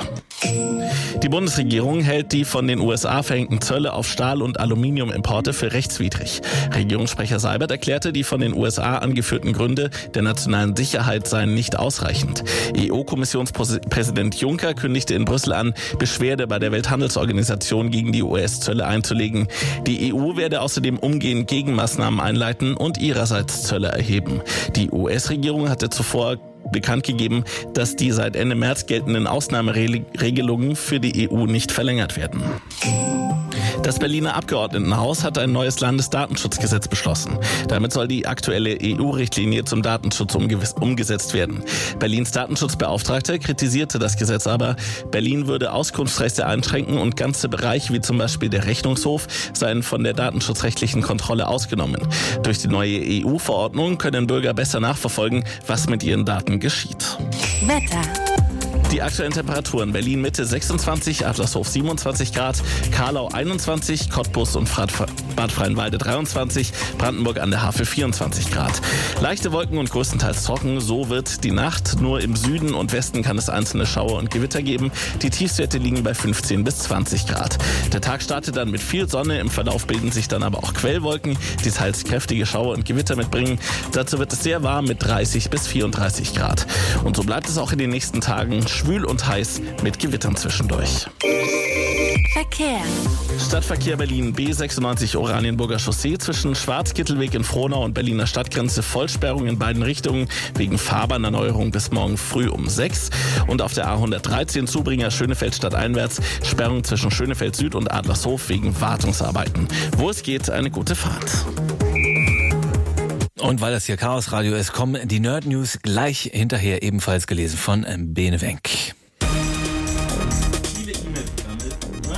Viele E-Mail-Programme setzen Verschlüsselungsstandards fehlerhaft um. Viele bekannte und beliebte E-Mail-Programme setzen die Verschlüsselungsstandard S-MIME und PGP fehlerhaft um. Forschern von der Fachhochschule Münster tauften das von ihnen gefundene Problem E-Fail. Es handele sich um eine Kombination aus fehlerhafter Umsetzung der Standards und unsicheren Standardeinstellungen. Sicherheitsexperten empfehlen, im E-Mail-Programm auf HTML verzichten, das Nachladen von externen Inhalten deaktivieren und die betroffenen Verschlüsselungsplugins aktualisieren. Die Humanistische Union, das Forum InformatikerInnen für Frieden und gesellschaftliche Verantwortung und weitere Organisationen haben den Grundrechte-Report veröffentlicht. Sie wollen damit die Aufmerksamkeit auf die eigentlichen Gefährdungen für den Rechtsstaat und die Grundrechte lenken. Diese gingen nach ihrer Ansicht vom Staat und seinen und seinen Institutionen selbst aus. Die offiziellen Verfassungsschutzberichte von Bund und Ländern schilderten lediglich die angeblichen Gefährdungen der freiheitlich-demokratischen Grundordnung. Allerdings hätten sie zu keinem Zeitpunkt die Bundesrepublik ernsthaft in Gefahr bringen können. Der alternative Verfassungsschutzbericht lege dagegen einen Schwerpunkt auf die wahren Einschränkungen von Freiheitsrechten und die überbordende Überwachung. Google hat angekündigt, mit HTTP, HTTPS verschlüsselter Seiten in seinem Browser Chrome nicht mehr gesondert als gesichert zu markieren. Auch das berühmte Vorhängeschloss hat ausgedient. Stattdessen soll Chrome vor unverschlüsselten Seiten warnen. Benutzer sollten erwarten, dass das Web im Normalfall sicher ist, so die Entwickler. Mozillas Browser Firefox beschreitet bereits einen ähnlichen Pfad und warnt, sobald Daten an unverschlüsselt aufgerufene Seiten gesendet werden. In den letzten Jahren ist die Anzahl der unverschlüsselt übertragenen Seiten im Internet dank Initiativen wie Let's Encrypt stark, stark geschrumpft. Das waren die Nerd News mit äh, reingestreuten Stolperstellen hier für Bene Wenk in der Ausgabe Chaos Radio 246 um 23 Uhr und jetzt 37 Minuten. Fritz ist eine Produktion des RBB. Und wenn ihr diesen Sound mögt oder diesen Sound, dann hört doch mal im Club Beste Musik mit Sinti. Immer samstags ab 20 Uhr und im Radio. Oder jederzeit auf fritz.de slash Musikstreams. Fritz.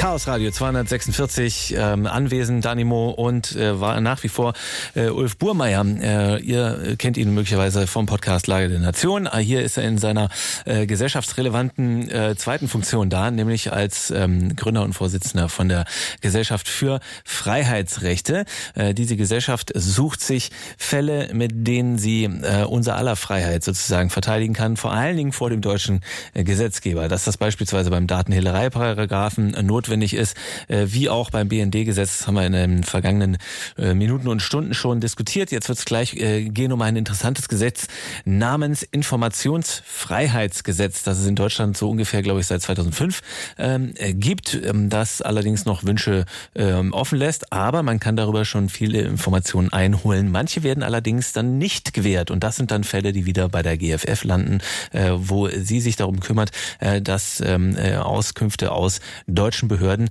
dann eben doch erteilt werden. Ähm, Ulf, das Informationsfreiheitsgesetz, du bist Fan, ne? Ich bin grundsätzlich ein Fan des IFG. Ich finde, es könnte ein paar weniger Ausnahmen enthalten. Was sind denn da so Ausnahmen? No, es gibt ähm, relativ weitgehende Möglichkeiten, äh, bestimmte Informationen aus Behördenakten doch nicht rauszugeben. Ein Klassiker sind zum Beispiel Geschäftsgeheimnisse. Ja, wenn äh, Firmen äh, beispielsweise sich um, bei einer Ausschreibung bewerben, dann kann man nicht mit einer IFG, also grundsätzlich nicht mit einer IFG-Anfrage mal so rausfinden, was zum Beispiel die Mitbewerber so angeboten haben. Mhm. Das macht während der laufenden Ausschreibung Sinn. Aber ehrlich gesagt, ein, zwei Jahre später wäre es doch schon mal interessant zu sehen, wie denn da eigentlich so ähm, der, der Markt denn so aussah. Und ähm, da muss man sagen, da kann man ja auch nicht mehr wirklich von Geschäftsgeheimnissen reden. Mhm. Trotzdem äh, müssen dann immer noch die Firmen gefragt werden, ob sie einverstanden sind. Und normalerweise sind sie natürlich nicht einverstanden, diese Dinge offen zu legen. Mhm. Das ist so ein äh, Klassiker. Ähm, und natürlich gibt es auch äh, Ausnahmen, zum Beispiel in manchen Bundesländern, die ausgesprochen problematisch sind. Ähm, das ist ein Fall, wo wir sagen müssen, da hat die GFF vor Gericht mal verloren. Wir Alle denken so Bayern.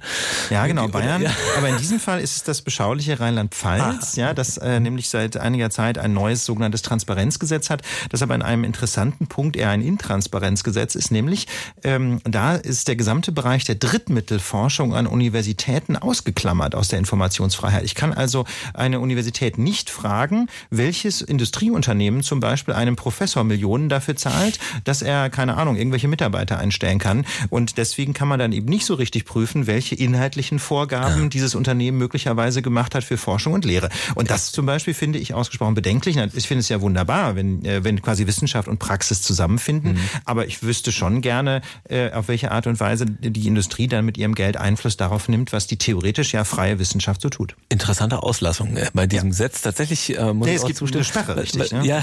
ja. Was muss denn, was, was sind denn die Menschen, ähm, die zu euch kommen, deren Begehren abgeschmettert wurde beispielsweise? Ihr habt ja einige Transparenzklagen, glaube ich. Ne? Ja, wir haben, äh, wir haben quasi ein Programm Transparenzklagen, häufig, nicht immer, häufig in Zusammenarbeit mit Frag den Staat. Ja, Frag den Staat ist ja eine Internetplattform, wo man relativ einfach Informationsfreiheitsgesetz Anfragen stellen kann an Behörden. Diese Plattform stellt einem so Fragen, das heißt, die ermöglicht es einem da besonders gut, besonders einfach, richtige Anfragen zu stellen. Mhm. Äh, Was ja auch ein bisschen kompliziert ist dann wahrscheinlich. Ja, ja also mal so, dass man, es gibt dann halt so eine Reihe von Textbausteinen, die man mhm. am besten reinbauen sollte und die gibt einem Frag den Staat einfach sehr gut vor. Das ist jetzt keine Raketenwissenschaft, aber es macht schon Sinn, das über Frag den Staat zu machen, denn dann macht man einfach bestimmte Fehler nicht. Und ähm, ja, und wenn man da aber keinen Erfolg hat, wenn also diese Anfrage abgelehnt wird, dann kann man sich bei uns bewerben um eine sogenannte Transparenzpatenschaft. Äh, und wenn wir sagen, dieser Fall ist ein Fall für die GWFF, dann bezahlen wir quasi die Gerichtskosten vor dem Verwaltungsgericht erstmal in der ersten Instanz und auch die Anwaltskosten. Das heißt mhm. also, dann kann man als Bürgerin oder als Bürger kostenfrei die Behörde versuchen zu zwingen, dass sie diese Informationen eben doch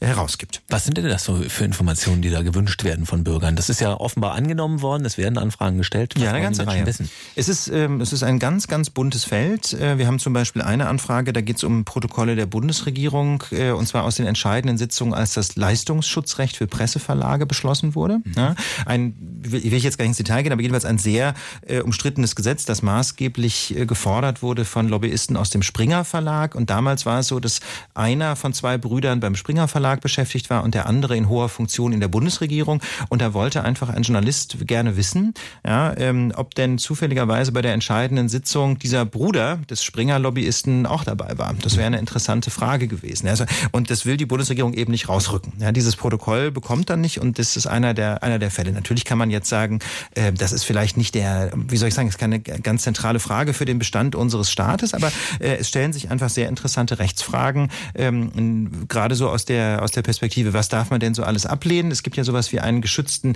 Kernbereich der exekutiven Meinungsbildung, wo die Bundesregierung sich quasi nicht in die Karten gucken lassen muss. Und ähm, in dem Verfahren geht es unter anderem darum, wie weit reicht quasi so dieser Geheimbereich, ähm, wo die Bundesregierung sich im Geheimen eine Meinung bilden kann. Hm.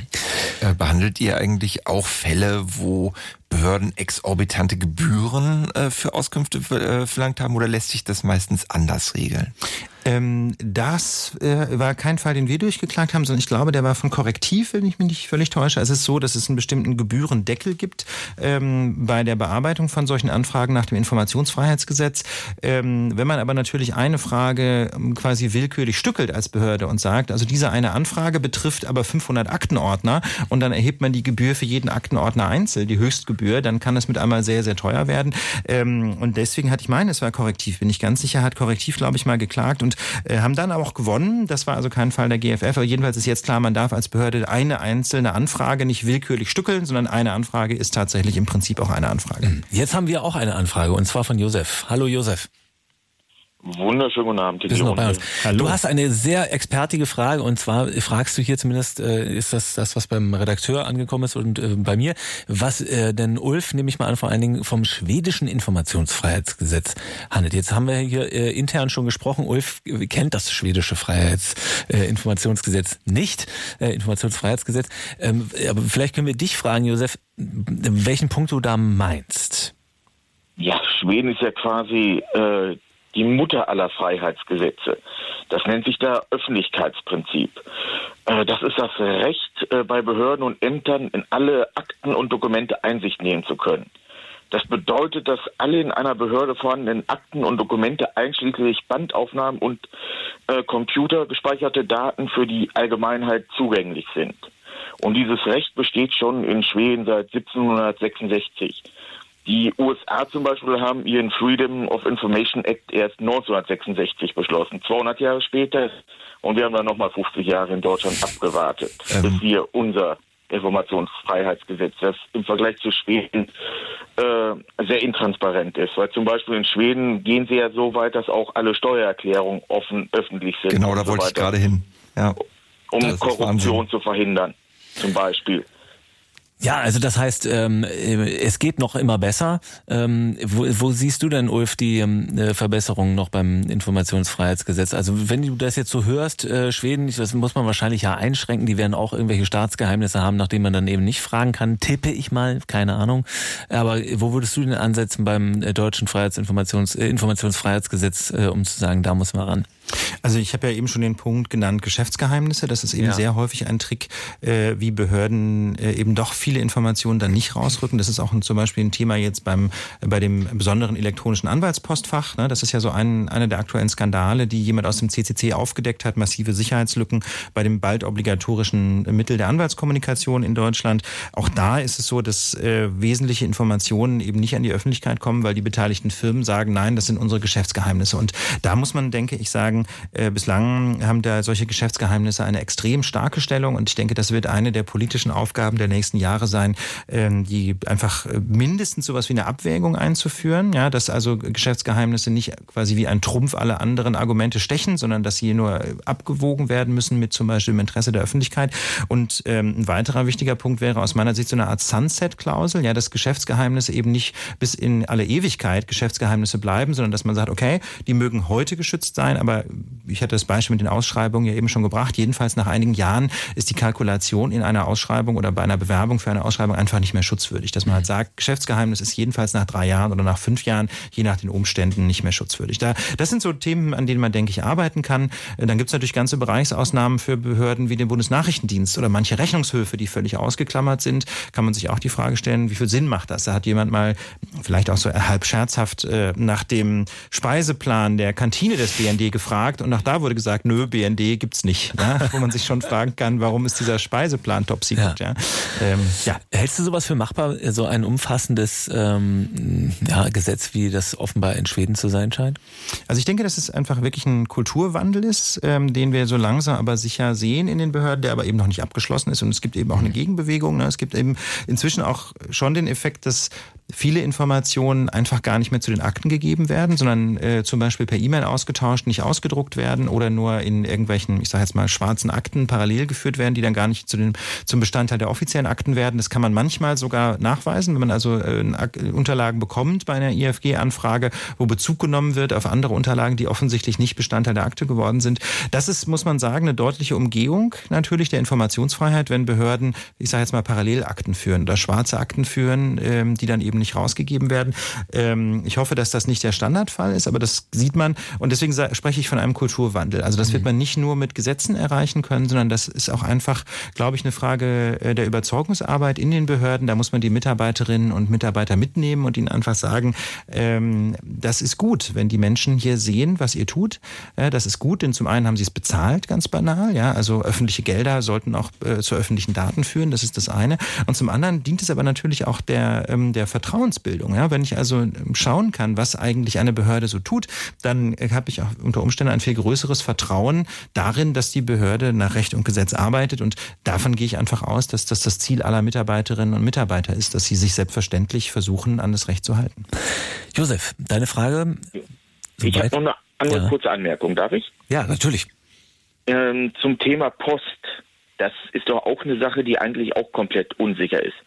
In den USA werden schon seit etlichen Jahren der komplette Briefverkehr gespeichert. Das heißt, wer wem wo und wie äh, Post schickt. Es ist in den USA offiziell bekannt, dass die Post jeden Brief einscannt und speichert, wer äh, wie kommuniziert hat, um eventuelle Terroranschläge zu verhindern.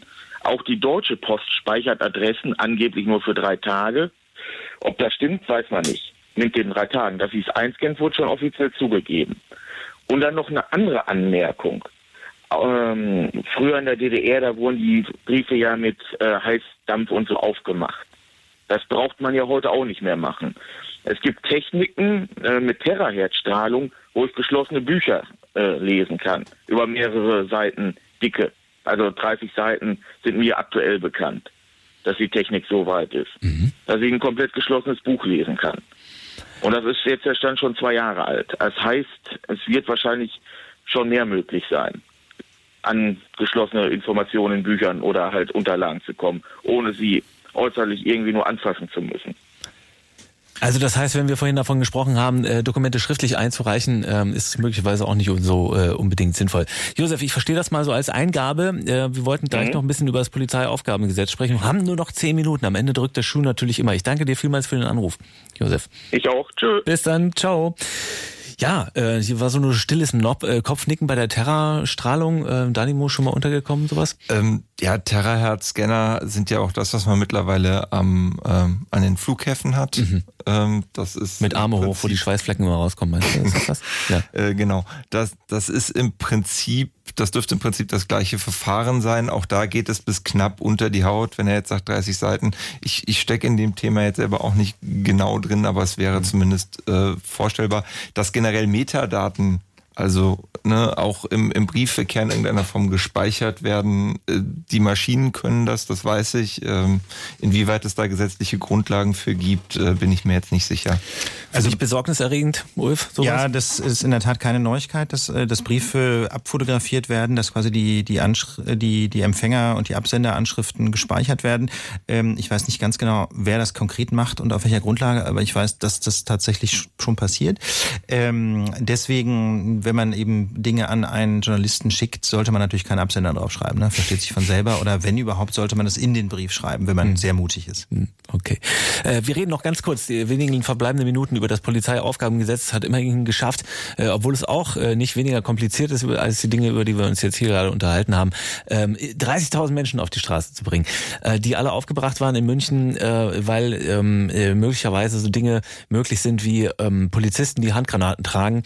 Äh, und äh, ähm, äh, was war noch drin, ähm, äh, dass man das Durchsuchen und Verändern von Daten beispielsweise der Polizei erlaubt und vor allen Dingen, dass man einen ähm, sozusagen den den den äh, den Einsatzmoment der Polizei ähm, herab verringert auf ähm, eine drohende Gefahr. Das heißt, äh, sie muss nicht mehr abwarten, bis eine konkrete Gefahr vorliegt, sondern sie kann schon vorgehen und ermitteln und möglicherweise ausspionieren, wenn nur eine Gefahr droht. Und das klingt sehr schwammig. Die Handgranaten, Ulf, habe ich gelesen, äh, sind eine Legende. Äh, die Handgranaten sollen nämlich schon vorher zulässig gewesen sein. ja. ja so, so, viel zum Thema Bayern. Das ist ja, äh, ich meine mal ganz ehrlich, ähm, alle Kriminalstatistiken weisen ja aus, dass Deutschland insgesamt, nicht nur der Freistaat Bayern, Jahr für Jahr sicherer wird. Wir haben immer weniger, jedenfalls äh, der Polizei bekannt gewordene Straftaten. Insofern kann man sich schon mal ganz generell die Frage stellen, warum eigentlich muss ein Polizeigesetz massiv nachgeschärft werden, wenn doch ganz offensichtlich die Lage eigentlich gar nicht so wahnsinnig problematisch ist. Erneuert werden müssen sie immer. Ne? Das war jetzt dem Voraus ausgegangen, das BKA-Gesetz oder so, und deswegen müssen sie angepasst werden oder um neue Datenschutzverordnungen damit einzupassen, deswegen musste das novelliert werden. Und in dem Zuge, so wie ich es verstanden habe, hat Bayern gesagt, dann ähm, schreiben wir noch, noch ein paar andere Sachen mit rein. Ja, da hätte man halt, ähm, wenn man das gewollt hätte, auch einfach nur quasi die Datenschutzregeln und so ein paar Informationsregeln ändern können. Nein, man hat dann eben ähm, auf breiter Front ähm, die Möglichkeiten der Polizei erweitert. Ähm, und diese Einzelmaßnahmen finde ich persönlich gar nicht das wirklich Problematische an dem Gesetz, sondern das problematisch ist aus meiner Sicht und auch aus Sicht der Gesellschaft für Freiheitsrechte dieses Schlagwort der drohenden Gefahr. Ähm, dazu muss man wissen, dass ähm, die Polizei ja zuständig ist für die Gefahrenabwehr. Also jedenfalls, wenn wir jetzt vom Auf Polizeiaufgabengesetz sprechen, geht es nicht um die Bekämpfung von Straftaten. Das geht nach anderen Gesetzen, vor allem nach der Strafprozessordnung, sondern hier sind wir nur im Bereich des sogenannten präventiven Handelns, also wo die Polizei versucht zu verhindern, dass irgendwas schief geht. Ja, dass also ein Schaden eintritt für ein Rechtsgut, ja, dass jemand verletzt wird, dass Eigentum beschädigt wird, dass schlimmstenfalls jemand stirbt. Ne? Das Prävention, Verhinderung ähm, des Eintritts von Schäden ist der Gegenstand äh, des Polizeiaufgabengesetzes. Und da war es bislang eben so, dass die Polizei nur in Bürgerrechte eingreifen durfte in Fällen einer konkreten Gefahr. Das heißt also, wenn unmittelbar eine Situation bestand, ja, wenn man also quasi Tatsachen festnageln konnte, ähm, bei denen zu befürchten war, dass jetzt bald, wenn es so weitergeht, wenn sich eine Situation weiterentwickelt, ein Schaden eintritt. Mhm. Und diese Voraussetzung, die war natürlich relativ, relativ eng. Das konnte man immer noch annehmen. Die, die Polizei hat natürlich immer schon einen Einschätzungsspielraum gehabt. Reicht uns das jetzt an Gefahr, ja oder nein? Aber das war jedenfalls etwas, was man notfalls auch noch gerichtlich kontrollieren konnte. Und bei der drohenden Gefahr äh, wird das jetzt weit ähm, weitaus abstrakter gefasst. Das heißt also, die Polizei bekommt einen wesentlich größeren Spielraum bei der Einschätzung, äh, denn es muss eben keine konkrete Gefahr mehr sein, sondern es muss nur drohen. Es muss eine Situation sein, die dazu führen könnte, könnte, dass es irgendwann wahrscheinlich wird, dass ein Schaden eintritt. Ja, also quasi eine äh, ein eine, ein Level an an Indirection mehr, ja. eine eine eine Ebene von von von Präzision weniger. Mhm. Und das bedeutet in der Praxis, dass man einfach nicht mehr gerichtlich prüfen kann, ob die Polizei richtig gehandelt hat oder nicht. Das ist das eigentliche Problem dabei. Also zum einen wird die Polizei nicht mehr angehalten, wirklich zu prüfen, brennt hier gleich was an, ja oder nein, sondern sie kann weit im Vorfeld tätig werden. Und äh, zum Zweiten kann man hinterher auch also man kann natürlich immer noch hingehen zum Gericht, aber das Gericht hat kaum jemals die Möglichkeit festzustellen, hier lag eine Situation vor, in der völlig ausgeschlossen war, dass es mal richtig brenzlig werden könnte. Deswegen ist es von deiner äh, Warte aus schon gerechtfertigt, dass da so viele Leute auf dem Platz standen und dagegen demonstriert haben, nehme ich mal an. Ähm, es wird jetzt aber so umgesetzt, wenn ich das richtig verstanden oder ist schon äh, äh, soweit ähm, oder lässt sich da noch was machen? Also das Gesetz ist jedenfalls vom Landtag in Bayern beschlossen und es ist auch ne? äh, in Kraft getreten, soweit ich weiß. Ich meine, vor ein paar Tagen ist auch in Kraft getreten. Jedenfalls verkündet ist es schon im, mhm. im Gesetzblatt für den Freistaat Bayern. Ähm, aber das ist natürlich nicht das letzte Wort. Äh, die Gesellschaft Freiheitsrechte hat ein Crowdfunding gemacht, gegen, äh, um eine Klage zu finanzieren, eine Verfassungsbeschwerde vor dem Bundesverfassungsgericht gegen dieses neue bayerische Polizeiaufgabengesetz. Und dabei wird der Begriff der drohenden Gefahr eine ganz zentrale Rolle spielen. Das Crowdfunding ähm, war auch relativ erfolgreich. Also wir haben so nicht ganz die Funding-Schwelle erreicht, sind da aber sehr zuversichtlich, dass das gelingen kann. Ähm, und wir versuchen da zurzeit eine Zusammenarbeit zu organisieren mit dem bayerischen No-Pack-Bündnis. Das ist also ein Bündnis von inzwischen über 90 Organisationen aus der Zivilgesellschaft, auch die meisten Parteien sind da mit dabei, außer der CSU natürlich. Ähm, und wir wollen versuchen, mit diesem breiten gesellschaftlichen Bündnis gemeinsam und vermutlich auch mit einem Anwalt aus München zusammen ähm, gegen dieses Gesetz nach Karlsruhe zu ziehen. Und damit sind wir auch am entscheidenden Punkt hier kurz vor Ende dieser Sendung. Äh, die GFF finanziert sich natürlich äh, über Spenden und das möglicherweise auch über eure. Ihr habt einen Spendenbutton auf der Seite freiheitsrechte.org. Wenn äh, euch die Arbeit der GFF gefällt und ihr sie wichtig findet, dann könnt ihr dort hingehen. Ähm, wie finanziert ihr euch ansonsten nur über diese Spenden oder ähm, diese Crowdfundings, die ihr jetzt da macht für konkrete Geschichten? Oder gibt es auch sozusagen so Big Donors, die im Hintergrund stehen und sagen, ich gebe Geld dafür, dass das ordentlich läuft. Also wir finanzieren uns am allerliebsten über kleine Spenden und über Fördermitgliedschaften. Das ist unser allerliebstes. Also Menschen, die sagen, ich unterstütze die GFF jedes Jahr mit einem bestimmten Beitrag. Das ist das Allerschönste, weil es uns einfach eine gewisse Planungssicherheit mhm. ermöglicht, dass man also auch Menschen einstellen kann. Wir wollen ja jetzt nicht Hire and Fire mäßig Leute einstellen und nach einem Jahr wieder rausschmeißen, weil das Geld alle ist. Deswegen sind die Fördermitgliedschaften besonders klasse. Ansonsten haben wir inzwischen viele tausend Menschen, die mit, mit kleinen und, und größeren Spenden die Arbeit der GFF ermöglichen. Dafür sind wir sehr, sehr dankbar. Wir haben aber auch einige wenige größere Spender, aber ähm, der Anteil der Einzelspenden und der Fördermitgliedschaften liegt bei deutlich über 50 Prozent. Ich glaube, es sind so zwischen 60 und 70 Prozent, die von kleineren Geldgebern stammen. Und das finden wir sehr, sehr schön, weil wir dann einfach nicht von einzelnen ähm, Zuwendungen abhängig sind, sondern mhm. das dann kann also tatsächlich ähm, die GFF eigenverantwortlich ihre, ihre, äh, ihre Prioritäten festlegen. Und wir müssen also jetzt nicht äh, darauf Rücksicht nehmen, dass irgendein großer Spender sagt, klagt doch mal hiergegen oder viel schlimmer noch, klagt mal nicht dagegen. Wir haben über Freiheitsrechte gesprochen hier im Chaos Radio 246, wo ich ausnahmsweise eingesprungen bin für den lieben Kollegen Markus Richter, der verhindert war. Äh, Danimo sitzt mir noch gegenüber. Äh, am Ende, Danimo, dann, dann sagt ihr doch bestimmt noch irgendwelche Links durch oder man kann hier noch was hören oder klicken oder sowas, dass, dass ich alles immer nicht weiß. Ach so, nee, ähm, jetzt erstmal nichts Konkretes. Auf jeden Fall könnt ihr diese Sendung nachhören unter chaosradio.ccc.de in den nächsten Tagen. Das Video wird es dann auch auf mediaccc.de geben.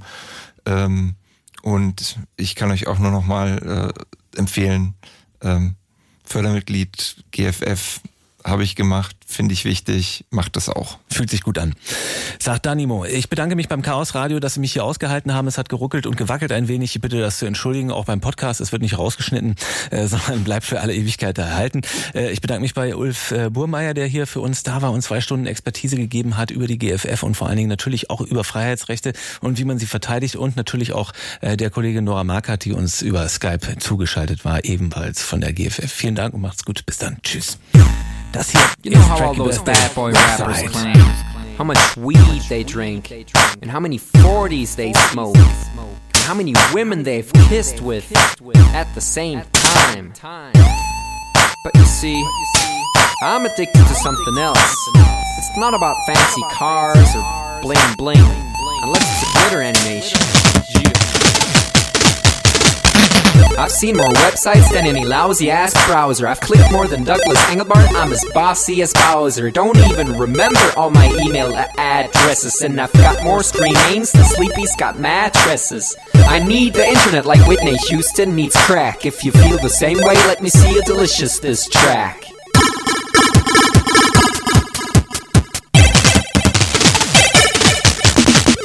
I spent more time online than Tim Berners-Lee. When I go to a club, it's mostly a surf club, you see. I've pal paid more money than you've got pictures on Flickr. They call me the Uber YouTuber, MySpace clicker. I love amateur homepages and dirt style design. The interweb's a ghetto full of gustatory crime. Cross your fingers, make your hand look like a W and holla website.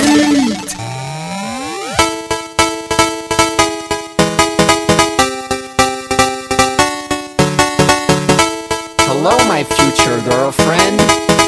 This is what I sound like. Uh, orders ending, upping it up. Check your birthday, keep on fucking it up. What? All my bitches up in the club. Let me see you shaking it, don't stop. Rub it down, bounce around, wiggle every pound. Get it to the hyper ground. Everybody dance, jump if you like it, this sound. Feel the bass drop, hear the beat pop. What you gon' do? When it's time to take off, climb the rooftop, jump out of your shoe. It goes oohs, oohs, happy face balloons, unfadable pokey tunes, dance moves from shitty cartoons, pretty hot wounds, hungover afternoons. The club's full with the whole sweaty nation. That seems out of the Wrong medication, Rave Invasion, it's a B-Thing. Moin, kein Punkt, Peng. 1, 2, Polizei, 3, 4, Polizei, 5, 6, 8, 6, 7, 8, 9, 10. It's an Index Finger Party.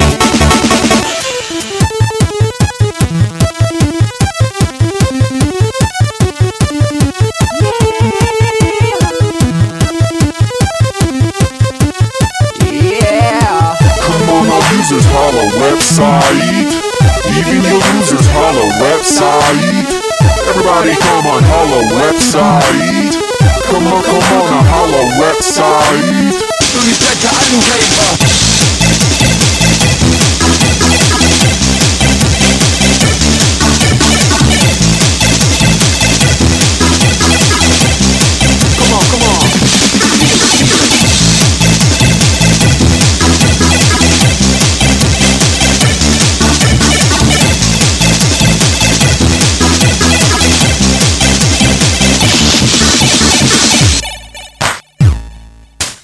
forget I'm in your extended network.